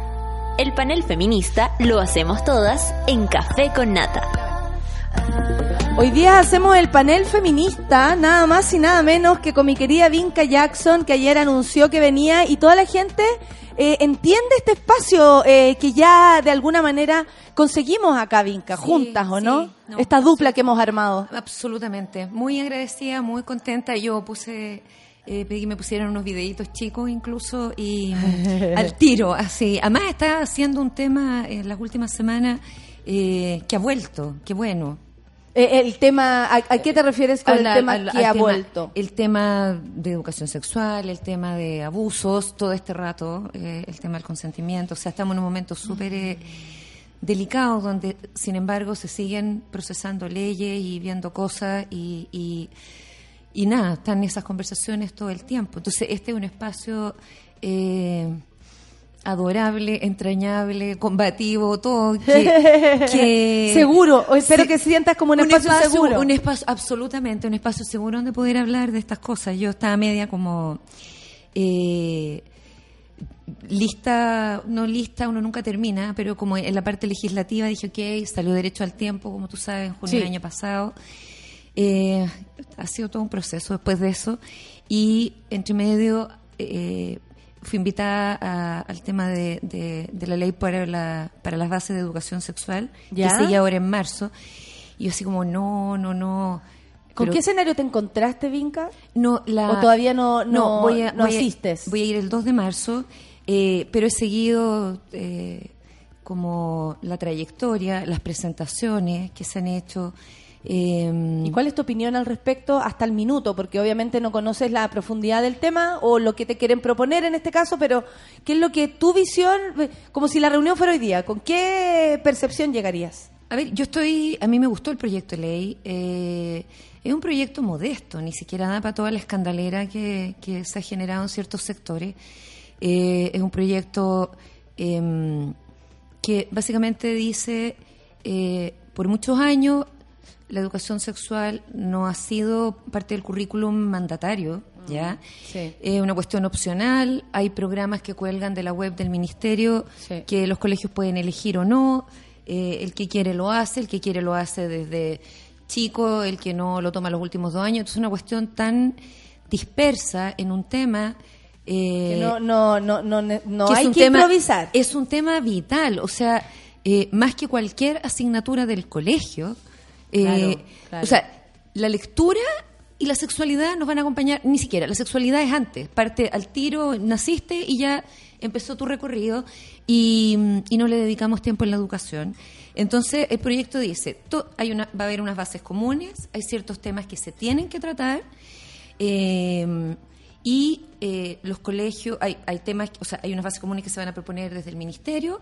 Los colegios que quieran hacer su propia propuesta también la pueden hacer, pero considerando esta, estas bases comunes, que es como el suelito mínimo, y eh, quienes no cumplan con esto, obviamente, yo creo que si algo no hacemos muy bien en Chile, ni una cosa es fiscalizar. Entonces, ver que realmente eso se cumpla. claro que sí. Sí, y. Eh, un punto. y, mm, y, y, y- y fin, es como eso. Ahora, ¿cuál ha sido el tema? Un montón de confusiones. Eh, para mi gusto, a ver, uno no conoce las intenciones de la gente, pero ya a esta altura, este milenio, este siglo, eh, no- tú, tú ves que hay cuestiones como tendenciosas. O sea, eh, ir a decir, eh, como hemos escuchado ciertos candidatos, eh, que están en contra de la educación sexual porque eh, yo no quiero que sexualicen a mi hijo en kinder. O sea, es generar una angustia y una confusión eh, que solo daña, que solo desprotege. Eh, ir a presentar eh, al Congreso, como se vio en la primera sesión de Sí, discusión, sí, sí. eh, lo más seguro es no tener sexo. Eh, fin. A ver, está bien. Para- la mayoría de los programas de sexualidad eh, desde sociedades médicas, eh, en, en países que están mucho más avanzados que nosotros, efectivamente tienen como uno de sus objetivos que se posponga lo más posible la edad de inicio de las relaciones sexuales y cosa de haber hecho todo un recorrido formativo, educativo, reflexivo, eh, y mm, de manera que cuando tomes esa decisión eh, tengas como la mayor cantidad de De soporte. elementos, Claro. de herramientas. Exacto. Y eso significa que, bueno, si voy a posponer esa decisión, obviamente Eso en el mundo ideal donde los abusos no existen, porque también a lo mejor hay niños que le hemos dado todas las herramientas, ¿cierto? O Sí. sus colegios, buenos colegios, madres eh, presentes, incluso hasta padres, puede estar todo su contexto social eh, como a la vista, a la foto, muy claro. Y, y, y, y- y corren el riesgo igual porque, no sé, entraron a natación y se fueron Claro, a tres scout o, o tres el- minutos en un baño donde hubiese alguien esperando que una cuestión que ha pasado. Entonces, sí podemos proteger o darles herramientas para su propia voluntad sexual, pero no podemos, o sea, pero además hay que darle herramientas para que eh, puedan entender ciertos códigos o cosas que no tienen que ver con, lo- con su propia vida sexual, si eso son dos cosas distintas. Eso es el- el- la segunda gran eh, parte de todo esto, gracias Natalia, porque una tiene que ver con hacer todo este recorrido de la sexualidad humana y tomar las mejores decisiones posibles Claro, y para eso ti. ojalá siempre Ya. fuera así. Y por otra está el factor protector. O sea, si hay un factor protector megatómico en materia de no solo prevención de abuso sexual infantil, sino de una serie de otras violencias, porque al final Claro, tú eres claro. capaz de mirar otras eh, y otras relaciones y cómo se da el trato en esas relaciones, etcétera, es la educación sexual que además hoy por hoy no es solo educación sexual, es Acá en el proyecto de ley, por ejemplo, se llama como educación sexual y afectiva. En muchos países, en general, está bajo una malla que es como eh, orientación o educación para la sexualidad, afectividad y relaciones humanas, o para la sexualidad y las relaciones humanas, para la sexualidad, la afectividad, las relaciones humanas y el civismo. O sea, hay varias cuestiones. ¿Por qué? ¿Cuál es, cuál es la médula de todo esto al final? Eh, y, y tú lo ves como en el recorrido desde prekinder hasta el resto de tu vida. Eh, el tema no solo de la toma de decisiones, sino del ejercicio del consentimiento. Claro. Los más chiquititos no lo, no lo pueden ejercer. Y hasta muy grande. Una capaci- de hecho, se define capacidad adulta de bla, bla, bla, bla. Pero eh, eso hay que prepararlo. Y uno no aprende a tomar decisiones leyendo libros o preguntándose acerca de eso en tercero o cuarto medio, sino que tiene que hacer todo, todo un recorrido. Y ahí es donde pasan las siguientes cosas. Por una parte, niños chiquititos que, gracias a que partieron con este tipo de educación, desde muy, desde que entraron al jardín, eh, describen cosas que nosotros los adultos podemos reconocer como abuso sexual, Claro, pero claro. que en toda esta cosa del buen trato, maltrato, me cuida, no me cuida, Sí. esto me gusta más, esto me gusta menos. Culturalmente no, entra en esa categoría y si lo escucha una persona que entiende un poco más de, Sí, no po. sé, o incluso del abuso de poder, podría comprender que ahí no hay una relación, hay un abuso. Exactamente, y que un niño te escriba, no quiero ir a la casa de tal persona porque, no sé, pues cuando voy al baño me duele cómo me toca o no me obliga a darle besos en, en, en, en- en sus partes privadas. ¿Cómo era la cosa? Si nos han dicho que no demos besos en las partes privadas, ¿por qué un adulto me pide eso? Cuando tú escuchas eso, estás... Además, la, la relación con el adulto, ¿no? Exacto. Que de pronto a veces se define desde una autoridad tan grande que tuvieras que hacer lo que te piden, si no la consecuencia, claro. o por razón así, no más. Claro. Autoridad. Fin. Exacto. Y además que, aunque, o sea, por una parte, por año le hemos dicho a los niños, eh, eh, hay que hacerle caso a los adultos. Claro, claro. Hay que obedecerle a los adultos. Yo siempre digo, pero, por favor, coma, eh, salvo excepciones y no en todos los casos. O sea, si voy a la sala, te- lo que no tengo que hacer es obedecer, tengo que respetar eh, la convivencia de la sala, tengo que levantar la mano para pedir mi turno. Hay cuestiones eh, que, que tienen que ver con ese tipo de formación de hábitos de convivencia, pero no es la obediencia. eh, o sea, yo de hecho ese verbo lo, lo, lo encuentro tan tramposo, o sea, eh, entraña tanto como sometimiento para quien sea. Y los mismos niños. O sea, lo vimos en, en lo que en los casos de la iglesia. O sea, claro. Que bajo el sometimiento, el, el respeto, la obediencia respeto, y el, el- los como deberes. valor. Exacto. Ser obediente como un valor. Gran valor, exactamente. Entonces, eh, te dan ganas de tirarte los pocos pelos que te quedan cuando tú escuchas que van a incorporar eh, articulados en garantías integrales como los niños eh, tienen deberes de obediencia y respeto para con los padres. O sea, mejor legalicemos el incesto. Perdóname la, la, la pesadez y la ironía, pero eh, eh, es súper peligroso ese tipo de, de nociones. O cuando uno escucha, eh, por último, los hijos son míos. A ver, no son una propiedad. ¿Ya? Los tiempos de la esclavitud y de hecho eso se supone que de la pertenencia a una eh, persona de otra. termi- no. terminaron hace mucho tiempo, Sí. aunque algunos insistan en sostenerlos en algunas partes del mundo. Y mm, entonces escuchas esto, eh, escuchas eh, eh, esto de como la abstinencia por el valor de la familia eh, sin tomar en cuenta nada más de lo que es el recorrido del niño. Eh, no piensas que hay niños que gracias a la educación sexual integral, y esto así, pero todo el rato, o sea, y esto uno lo ve porque además ve pacientes, o sea, comienza la educación sexual tardíamente en la mayoría de los colegios, sexto, séptimo básico, porque se cruza con ciencias naturales, reproducción, anatomía, etcétera. Ya llegamos tarde ahí, por si acaso. Sí, súper, sí, súper tarde, así, por favor. Y ahí a muchas niñas y niños, eh, en buen chileno, les cae la teja de esto yo no lo tendría que haber vivido. Y ahí recién reparan en Qué lo- fuerte resignificar con el tiempo y sabemos que eso es- ha ocurrido en, en muchas No, situaciones, incluso cuando no eras tan niña. Sí, Cuando ya más adulta pasaste Sí. por una situación que después cuando te retiras, que después cuando ves, lo ves de lejos, lo ves en una película, porque Sí. cualquier cosa te puede abrir el recuerdo y significar algo, te da sentido y entiendes lo que te pasó. o entender, claro, la, la manipulación y la perversión en las relaciones. Eh, a mí una joven, hace unas semanas atrás, en una conversación, ¿ah? Eh, ahí es cuando se- le dan ganas de llorar y abrazar a la nueva generación, pero no lo hago porque hay que pedir permiso. Pero como, oh, que te, me, decía, no es solo coerción eh, cuando una pareja lo hace como eh, contención o con una cierta violencia o como, una presión del lenguaje, ¿ya? Así como, porque, porque como la amenaza velada de me voy a ir o esto se va a acabar. También es coerción, ojo, esto que, que fina la reflexión, eh, una muchacha muy joven, cuando, eh, por ejemplo, siempre hacemos lo que él quiere y las pocas veces que yo quiero proponer otra cosa me dice, ay, pero yo ya planeé todo para hacer esto. Y, y, y al final te das Anula tu voluntad. Claro, y al final te das cuenta que nunca hay un espacio para la voluntad del otro, y aunque sea amoroso, y aunque sea, uy, ya te preparé todo este viaje, todo este paseo, toda esta ida al teatro, Yo quería comer pizza, pero ya te preparé Eh, un claro, asado. eh, exacto. Con Un- amor, pero puta no, po. pero una y otra y otra vez, me dice, ahí también hay una, un, un no mirar un la dignidad del otro y como de, de manipular desde el afecto.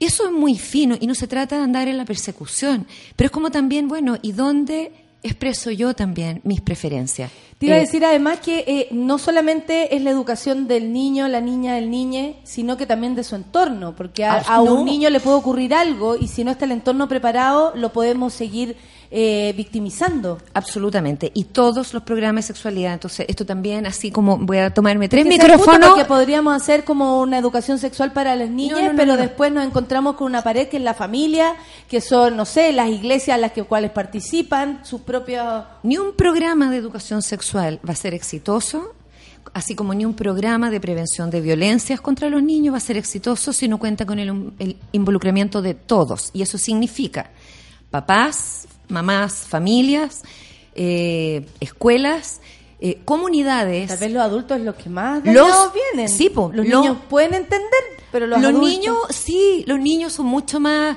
candorosos para ir mirando las cosas y, y relacionarse Y con sin juicio. y sin juicio Va, Con- esto es así y no. con distintas realidades. Y te preguntan frente a, a distintas parejas u organizaciones familiares, ah, esto igual como tal y cual que pololean, sí. Ah, y esto igual que, sí, ya, listo, fin, no hay más explicación, no necesitan una tremenda disertación moral eh, de Ni convencerlos ni de algo. ni sociológica ni nada, Claro. es la vida y donde ven afecto y donde ven que hay adultos preocupados del cuidado de los niños, eh, entienden como muy bien las distintas organizaciones familiares. Vinca. Pero lo- los papás, eso, por favor, a todos que les quede claro y díganle a sus amigos, la educación sexual involucra a los papás.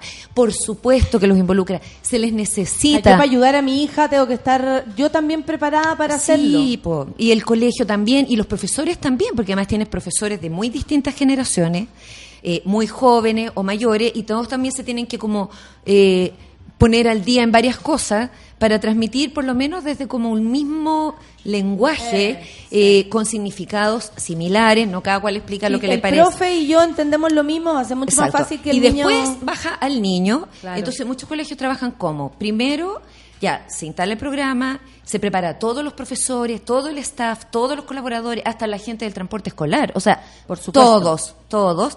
Luego los papás, para explicarles que además van a venir pequeñas cositas, tareitas, para hacer juntos, para ver, porque es muy bonito además el tema, es un tema maravilloso.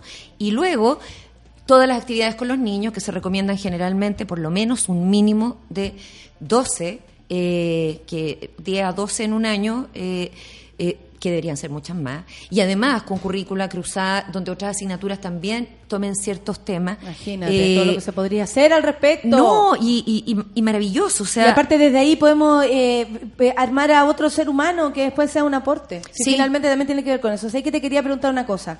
Mucha gente acá, y yo me quiero hacer eh, ruido de lo que dice la, la monada en general, ocurrió que cuando María Pía Adriasola Mm. dijo esta, esta frase, el sexo es verdaderamente seguro cuando no se ejerce y todos nos podemos reír, en fin.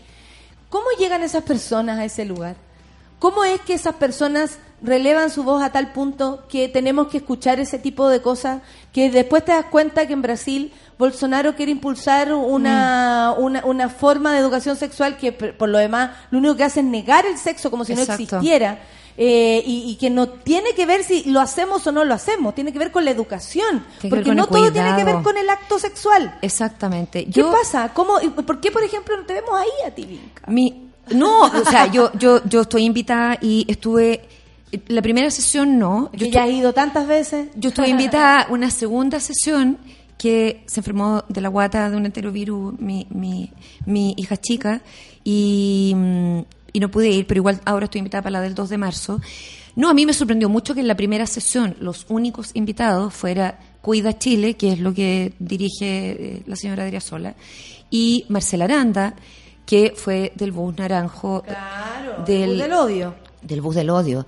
Y, y a mí, en una conversación, eh, me acuerdo que estábamos discutiendo de la, de la libertad de expresión y todas las voces de la democracia, y dije, sí, mira, yo puedo no estar de acuerdo para nada eh, con muchas cosas, pero está bien, el Congreso quiere escuchar distintas voces, pero a mí me parece que desde el Congreso, como desde mi casa, yo puedo no invitar o decirle, perdón, pero no quiero conversar eh, en una cuestión tan importante para la protección y, y el cuidado y la Sí, educación aparte que una de frase los como niños. esta niega la realidad. Claro, personas que han eh, incitado al odio de los propios niños por sus diferencias de identidad sexual. O sea, eh, es, porque yo decía, al final, entonces, si invitemos a los skinheads también, que pueden querer participar, entonces, y que fue una cuestión bien polémica que ocurrió en el gobierno de Frey, ¿tú te acuerdas?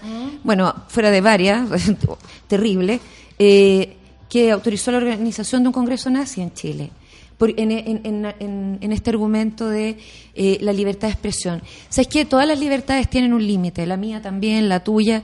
Eh, también podría haber en la expresión un cierto límite, eh, y no digo una cuestión represiva, pero eh, el poder sentarse y decirle, mira, no, porque los mensajes de odio no, no, no, no caben acá. O sea, no, las cosas parten por este tipo de mensajes. Ahora, eh, yo creo que se van a escuchar distintas posturas. Sé que iban a ir varias sociedades médicas también. Es súper importante eh, para contar qué está pasando también en embarazo adolescente. Este país aumentó su índice de eh, VIH y contagio de SIDA. Además, eh, Que no sea mucha cara ni, ni ruido ante eso. y Claro. es realmente una claro, plaga. es una plaga, debió haber estado controlado qué rato ya. Todos de alguna manera, como que ah, un- incluso uno respiró así como, ya esto va avanzando y de repente te encontraste con una media alza del, del, del virus y, de, y, de, y del síndrome.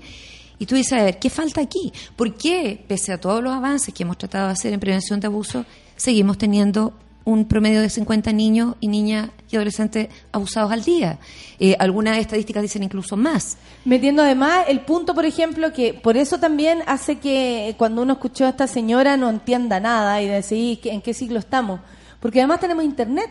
Sí, ya no es solamente las personas que abusan eh, de- del tacto o de la presencia. ¿No? También hay otro que puede abusar abusan, de ti. abusan online. eh, abusan online, ya sea Sí. por una imagen o por último con palabras, con Oye. todo se puede ver desde ese lugar. Y ahí es donde también se niega que existe esta que le vamos a quitar todo el Claro, va a ir- apagar la tele. No, yo de vi hecho, el- lo que dicen es mentira.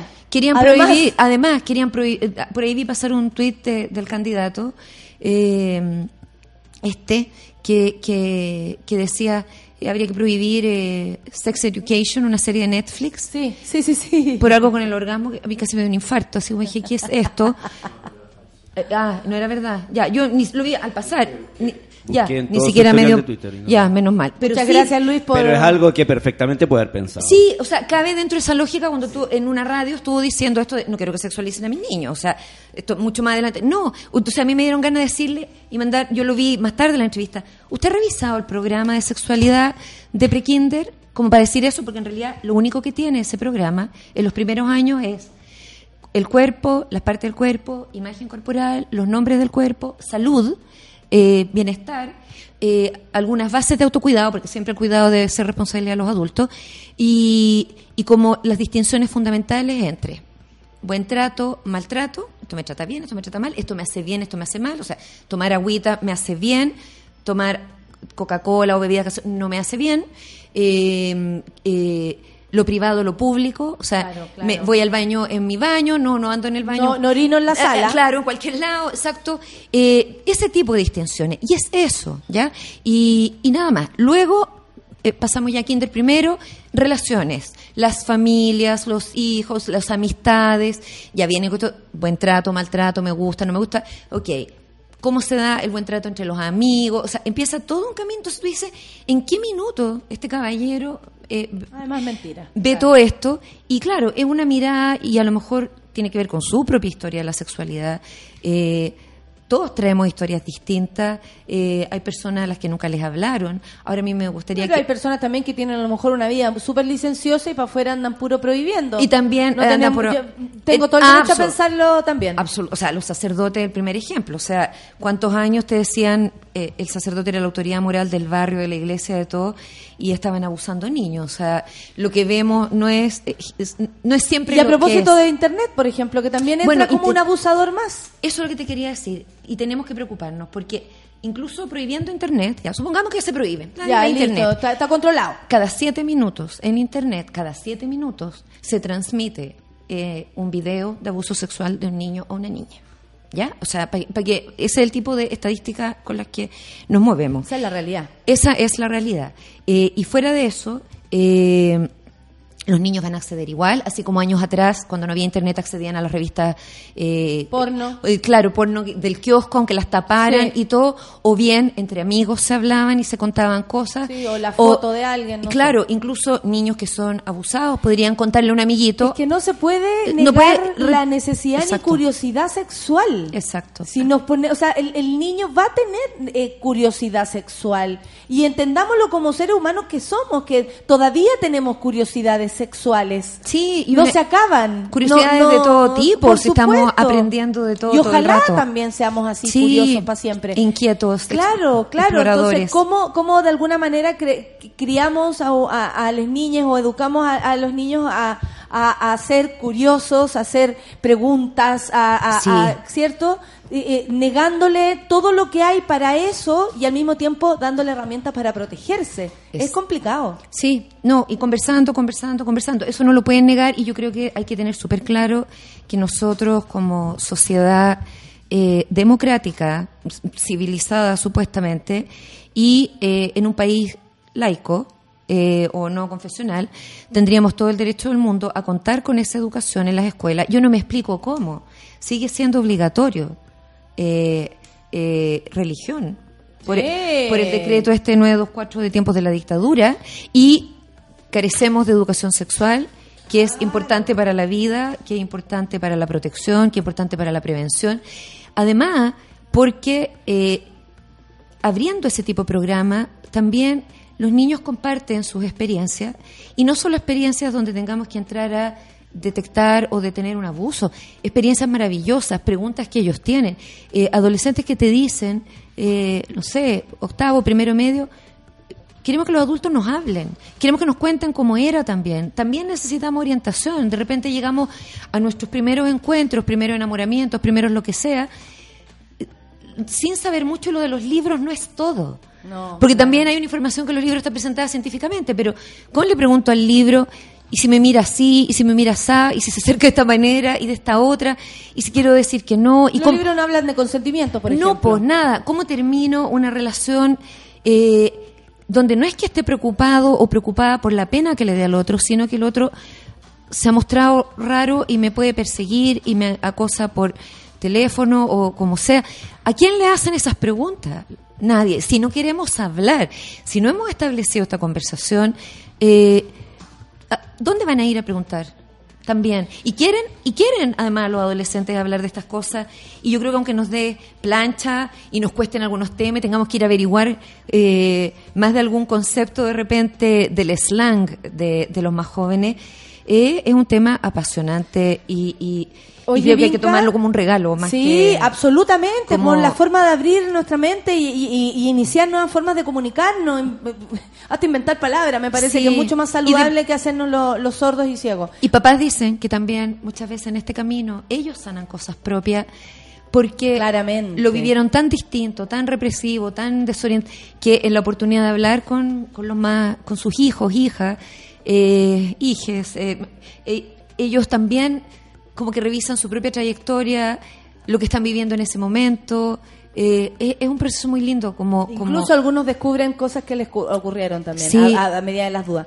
Son las 10.35, vamos a hacer un alto porque tenemos mucho que seguir conversando con Vinca. Vamos a escuchar Years and Years, All for You. Oye, eh, tanto que hablar, Vinca. Café con Natenzuela. I've been thinking, was it all a different scene in my head? Ooh, you've got powers, you instructed all the demons instead. mm Ooh, everyone sees a man so tall, so perfect, they said.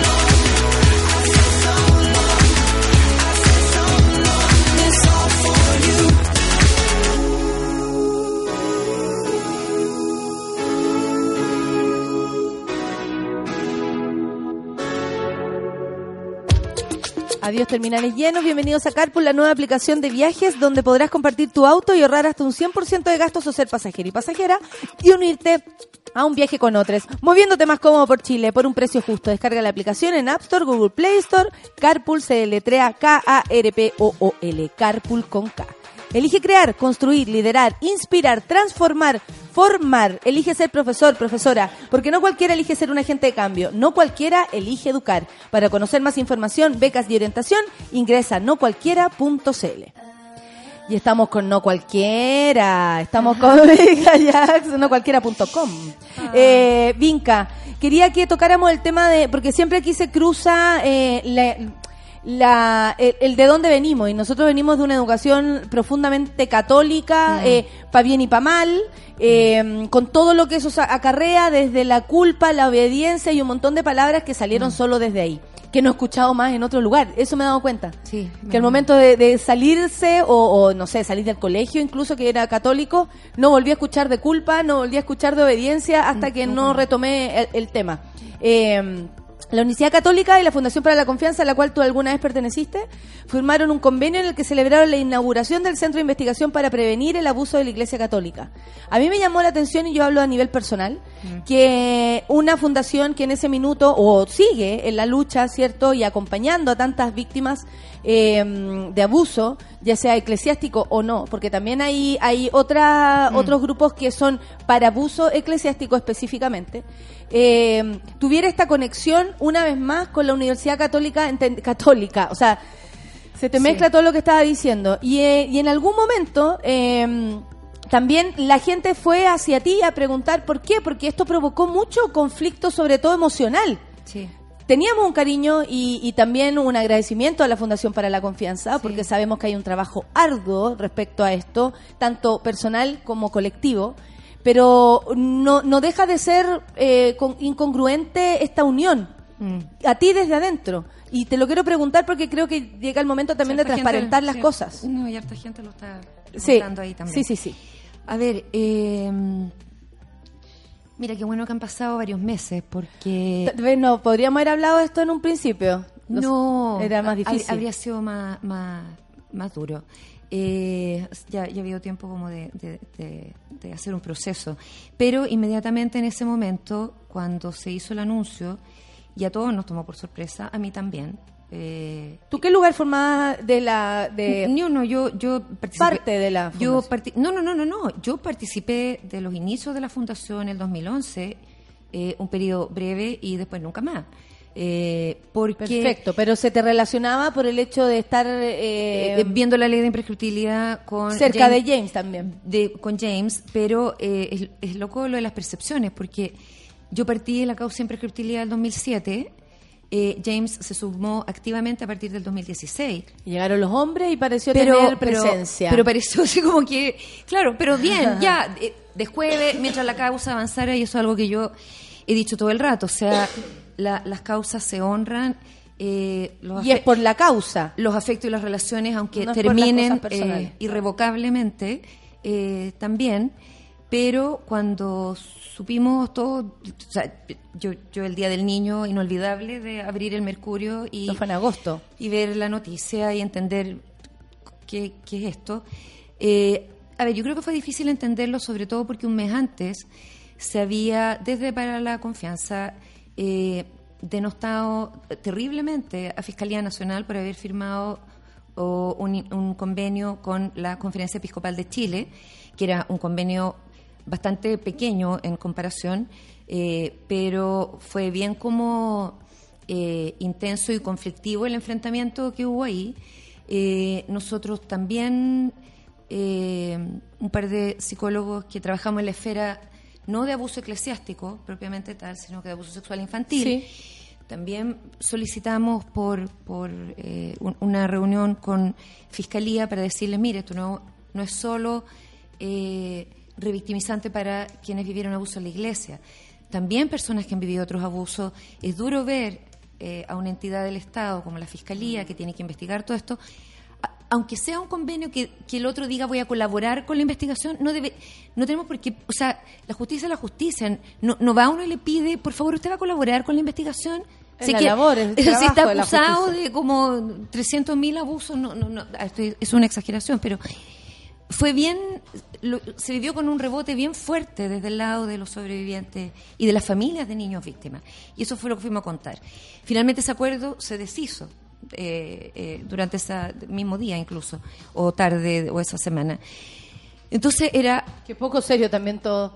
Claro, entonces era bien impresionante ver que había habido esto y que incluso desde eh, para la confianza habían dicho debería destituirse al fiscal y vamos a hacer una campaña para destituir, en fin, y al mes tú tienes un convenio firmado con un interlocutor mucho más grande, mucho más poderoso, mucho más representante de la Iglesia, como es la Iglesia Católica, Rectoría, que representa al Vaticano en Chile. Es más, el anuncio del programa fue con un video de Francisco I hablando del cuidado de los niños, que, que, fue súper violento para mucha gente. eh, porque la misma persona que ha tratado a Osorno de estúpida, porque querían que les cambiaran al- al obispo, que, que ha demostrado varias insensibilidades que sobrevivientes irlandeses, como Mary Collins, que es súper respetada, ha dicho. O sea, acá credibilidad condicionada, confianza condicionada, porque en el fondo hay un patrón de conducta donde te dicen vamos a hacer una comisión para esto y lo otro, después se le quitan los fondos, eh, pierde fuerza la comisión. Entonces hay como momentos de relaciones públicas del Vaticano, en la crisis de abuso que ya lleva décadas, donde es como un poquitito de gasa y parchecurita y después el dolor sigue igual, las investigaciones siguen interferidas igual, eh, los casos, o sea, siguen. Además que sacerdote- desde este lugar se, se, se había denunciado y yo creo que con justa y, y en ese minuto tan aplaudible valentía que en la Iglesia Católica había una especie de, de, de mafia, Sí. de, de un abuso Bueno, estructural y, y denuncias activas y, también y den- encubrimiento estructural. Exacto, dentro de la propia universidad, con casos no solo de abuso, sino de acoso luego, también eh, adultos, qué sé yo. Eh, entonces fue bien como el estupor en ese minuto. O sea, que, a ver, uno entendería... no supiste ni dos minutos antes. Lo tuyo de verdad fue abrir el diario. Eh, yo tuve una, una pincelada como cuatro días, cinco días antes, donde dije, quiero entender qué está pasando acá. Yo había escuchado un rumor que me fue negado meses antes, no, jamás. Entonces, estaba súper perdida también. Por supuesto. Y además le ponen cuida, entonces la avalancha por interno y por externo fue como, colegas que no veía hace 20 años, no puedo creer de ti que estés haciendo esto. Y yo así como, se nota que nos perdimos 20 años, porque si me conocieras más tendría súper claro que yo no... Yo te, no te conozco hace 20 años y tenía Claro, clara que no estaba- sí, no tu estaba percepción al menos del tema. Ahora, yo entiendo que tú puedas pensar que hay momentos en que te tienes que sentar con quien sea a conversar del cuidado y por el afán de proteger y de avanzar en algo, pero lamentablemente no estaban dadas ni una garantía. Hay sacerdotes abusadores activos en este minuto en Chile y la iglesia no ha hecho nada.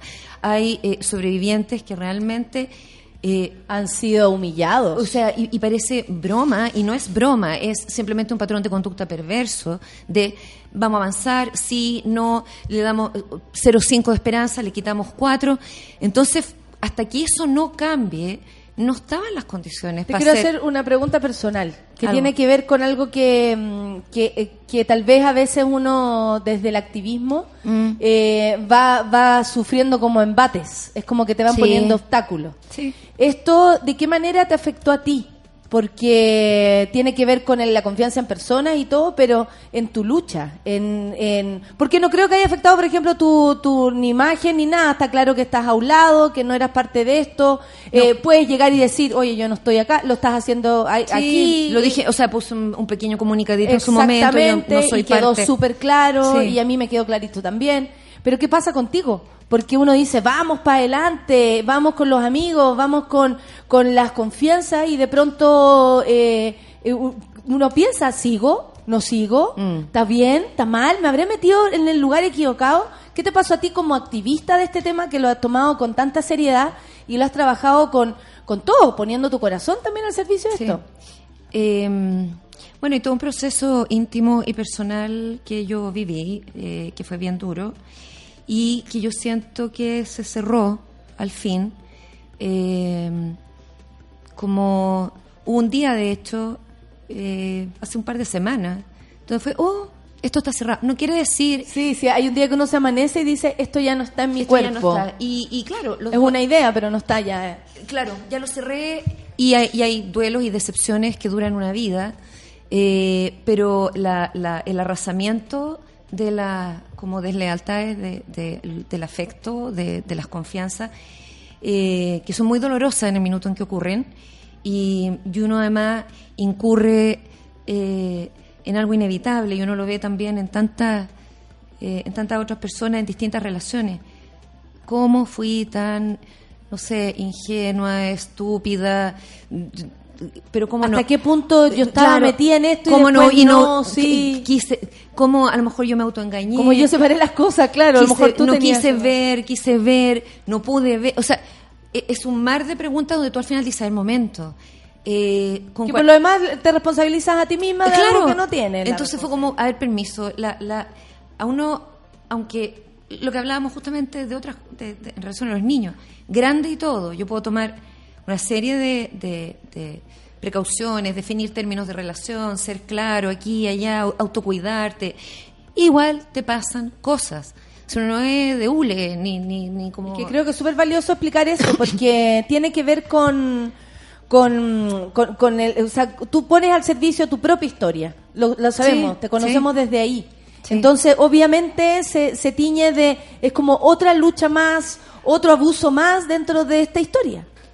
Es una pérdida importante, eh, pero yo, mira, al final la cuestión es súper sencilla Sí, cuando uno la eh, resuelve desde una pregunta. ¿Esto me cuida? N- No, no más.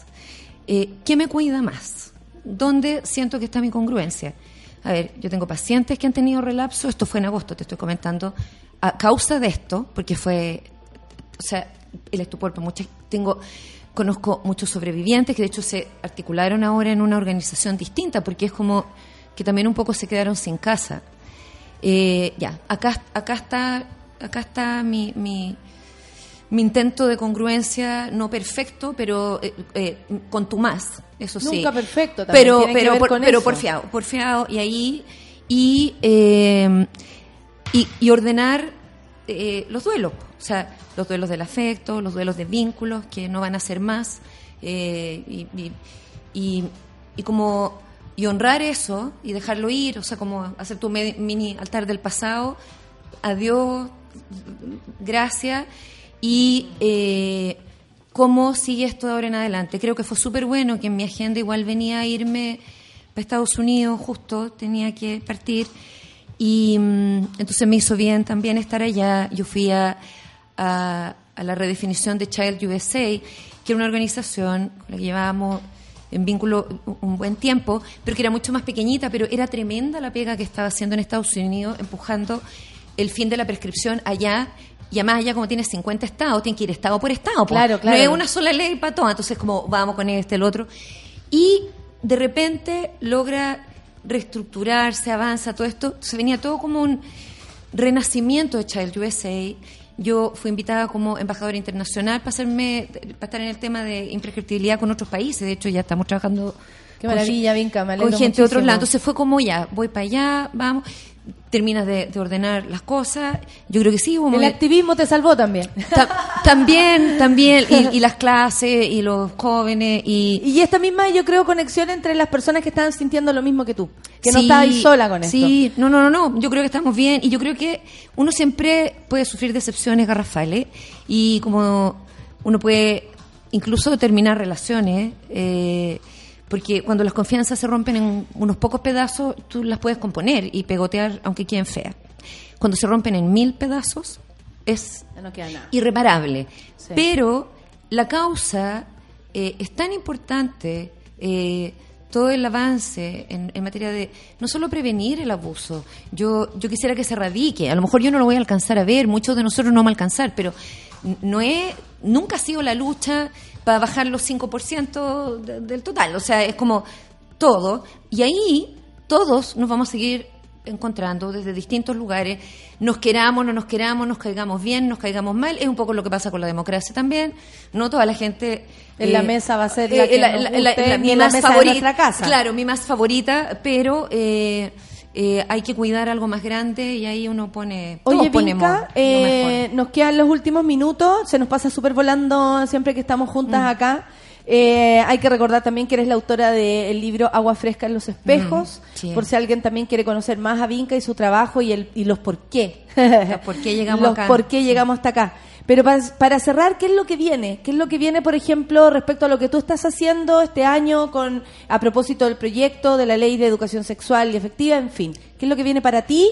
Y respecto a tu trabajo, eh, si vas a viajar, si vas a, a Sí. escribir otro libro, Estoy ¿dónde te podemos encontrar? Estoy haciendo otro libro ahora, eh, tratando de terminarlo desesperadamente. Que se llama Ah, La traición. No, Al- mentira. Aldo querido, No, me, tomé, me tomé un recreo, casi, no. Cuidado ético. Yo soy la y- más pesada, yo soy la más Cuidado pesada. ético la y, culpa a mí. y lealtad. la culpa a mí. No, no, no, tiene que ver eh, con otro tema. Está, está, estoy- es un libro pequeñito, pero importante. Eh, yo sigo trabajando en, en- en- en los temas de siempre, a esto de la, de la ley de educación sexual. No es que yo la, la estemos empujando, pero cuenten con toda mi colaboración, como un montón de profesionales eh, que hay en este país que quieren que salga la mejor ley posible. Y en materia de lo que es abuso, eh, yo creo que algo en lo que estamos todavía al debe es en el tema del derecho a reparación. Eh, a ver, en este país ni siquiera el derecho a la salud está garantizado. O sea, de- debería, está en la Constitución, pero en realidad... Por se- eso la vamos a Ah, cambiar. Pero por eso, claro, la vamos a cambiar y, y no existe, menos existe el derecho a reparación. Yo creo que hay una preocupación que, mm, que, que queda en eso y que había eh, voluntades antes que fuera el estallido. eh, para eso habría que retomarlo, porque la cantidad de víctimas de trauma sexual en general en Chile es enorme. A eso súmale solo los sobrevivientes de abuso sexual infantil, otra tremenda cantidad, y súmale a eso ahora también víctimas de trauma sexual durante esta crisis eh, que, que- ha habido por, por eh, fuerzas policiales. Entonces, eh, la, la dimensión de esta herida es, yo ya no sé cómo medirla. Entonces, tiene que haber eh, dispositivos eh, desde el sistema de salud, eh, tanto a nivel grupal como individual, de manera que vamos, vamos empezando a, a- a apoyar, porque no sacamos... la ley de imprescriptibilidad es un tremendo logro, igual. Absolutamente. Y fue súper heavy también eso. No sabéis cómo es la conversa si ya no prescribe, Ya no dilo. sí. Si ya no prescribe, haz algo. Eh, eh, no sabes lo que es esa frase y o, tal aunque vez lo sea, sabes, aunque pero sea para las nuevas generaciones. pero es, es- es- es es un alivio, sí. Sí, ahora eh, no, no basta eso, porque no hubo retroactividad. Sabemos que hay un montón de adultos que prescribió los casos y que ya eh, sería muy difícil, eh, pero no imposible, porque se puede investigar. Veamos el caso Caradima, que estaba prescrito, pero igual a nivel civil se pudo hacer la denuncia, continuó. Y, Y se eh, hizo la condena igual. y se hizo, no hay cárcel, pero hubo eh, daños morales, se pagó una indemnización, o sea, a nivel civil todavía se puede hacer algo. Pero más que eso, para mí la preocupación mayor es en el tema de reparación, porque mientras vamos previniendo hacia el futuro, ¿qué pasa con toda esta herida que traemos y que todavía no termina siquiera? Si todavía son 50 niños diarios, entonces tiene que haber eh, eh, una reforma, eh, a ver, tiene que haber un cambio en la Constitución en el derecho a salud, tiene que haber una reforma, pero radical, del tema de las ISAPRES que van a seguir existiendo. Yo encuentro que casi habría que reinventarla, igual que Carabinero, y cambiarle el nombre también, porque han sido eh, una entidad ahí como muy abusiva, muy abusiva, que además, en esto del derecho al tiempo, siento que son como... No me gusta la palabra enemigo, a mí en general, pero siento que son el peor. Porque tú ves cómo se rechazan licencias a la gente, eh, atentando contra el tiempo humano. Si alguien se demoró más en recuperarse una cirugía, si alguien se demoró más de lo que la ISAPRE definió que había que demorarse, ¿no? En un duelo por una depresión posparto o por la muerte de un hijo eh, y estás con depresión. O sea, el rechazo de licencias, porque en el fondo no te mejoraste cuando debiste, eh, me parece una cuestión fuera de cruel y, inhumana, es como la locura total. O sea, ¿cómo le digo yo a alguien, mire, usted ya está bueno de estar deprimido, ¿ya? Eh, su hijo se murió. Era hasta el jueves nomás, porque Era hasta el jueves, antes claro. no. Eh, y ya lloró como lo suficiente litro de lágrimas, entonces ahora tiene que volver a trabajar y nosotros no le vamos a pagar nada. A mí eso me parece loco. O sea, realmente. Desca- y de una crueldad absolutamente descabellado. Y es como el tiempo humano. estati- estatizada Claro. a, esta, a esta altura. Entonces, tal cual tienes apurar a los niños a aprender a leer, ¿ya? Y que tienen que estar leyendo y dando pruebas estandarizadas a cierta edad y etcétera. Apurar una cicatrización. O sea, tú te imaginas, así como yo me imagino hablándole a una herida de mi pata, que me, no sé, me caí en bicicleta, me, me hice un tajo, te tienes que cerrar luego. O sea, yo creo que a cualquiera nos encierran por hacer algo así. Y sin embargo, es lo que decimos a nivel social.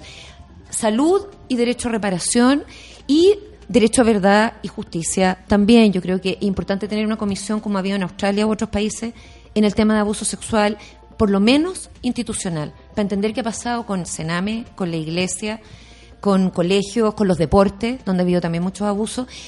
Entiendo que una comisión para todas, todas las víctimas, a lo mejor estaríamos 30 años, porque 80% de ellas son intrafamiliares. Pero, por lo menos a nivel institucional, se tiene que revisar qué ha pasado ahí y reparar para quienes lo vivieron y también dar garantías para los niños que siguen compartiendo con esas instituciones. Oye, la gente está muy contenta. Te invito a leer todo lo que te han escrito en Twitter. Ya, porque además hay un cariño y un respeto muy grande hacia ti. Te- te- ya todos te ven como una mona más en este programa. Sí. Piden que seas panelista. Eh, puro amor, puras buenas Gracias. palabras, entendiendo perfectamente lo que tú estás diciendo y transmitiendo. Lo cual yo también agradezco que hayas venido para No, acá y que siempre este sea un lugar al ti. cual puedas venir a Recurrir, contarnos, venir, sí. adelantar, hacer alerta y enseñarnos Sí. tantas cosas. Muchas Sí, gracias, Vinca. de gracias y gracias a Y todos. saludo también, si nos está escuchando, a la Emilia que está allá afuera. Pero con audífonos. Con audífonos, sí, eh, mi nueva mejor amiga. Muchas gracias, Vinca, en serio. Esperamos Gracias, verte mono, este año más, que, más de una vez. Sí, también. ¿Cierto? Y ojalá por, por buenas noticias. ¿Y Exacto. constituyente? ¿Vamos o no, o no constituyente? Porque acá ya están los votos. Ah, mira tú. Sí, yo- Se la dejo, se la otro- dejo, señora otro proceso. Pero, pero volvamos a hablar de educación, de educación sexual y que es un tema precioso y compartamos videos y ah, compartamos Por supuesto. tantas historias lindas también. Exacto, estamos Eh, haciendo todo el, el apañe para ayudarnos entre todos. Y viene un periodo duro todavía, no, no hemos terminado, entonces tenemos que, que estar... eh, yo, yo agradezco mucho tu programa, yo creo que eh, ayuda a la salud mental también, de, de un momento Esperamos bien que sí. arduo aún. Gracias Vinca, gracias Ya, al gracias. público que está del otro lado por hacer conmigo este panel feminista que más feminista no pudo estar. Nos vemos, cuídense. Chao Vinca.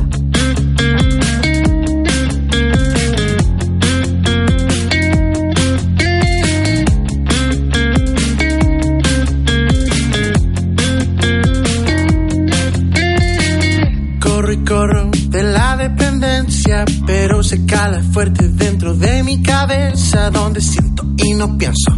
¿Qué debo ser? A momentos de enfrentarme al miedo del atardecer. De noche abro la máscara amarilla, donde miles de personas sedientes de alegría prestan la cuerpa como si el final fuese hoy. Y me pregunto cómo encontrar amor en tiempos de rebelión. Si la trinchera del corazón llena de sangre se quedó.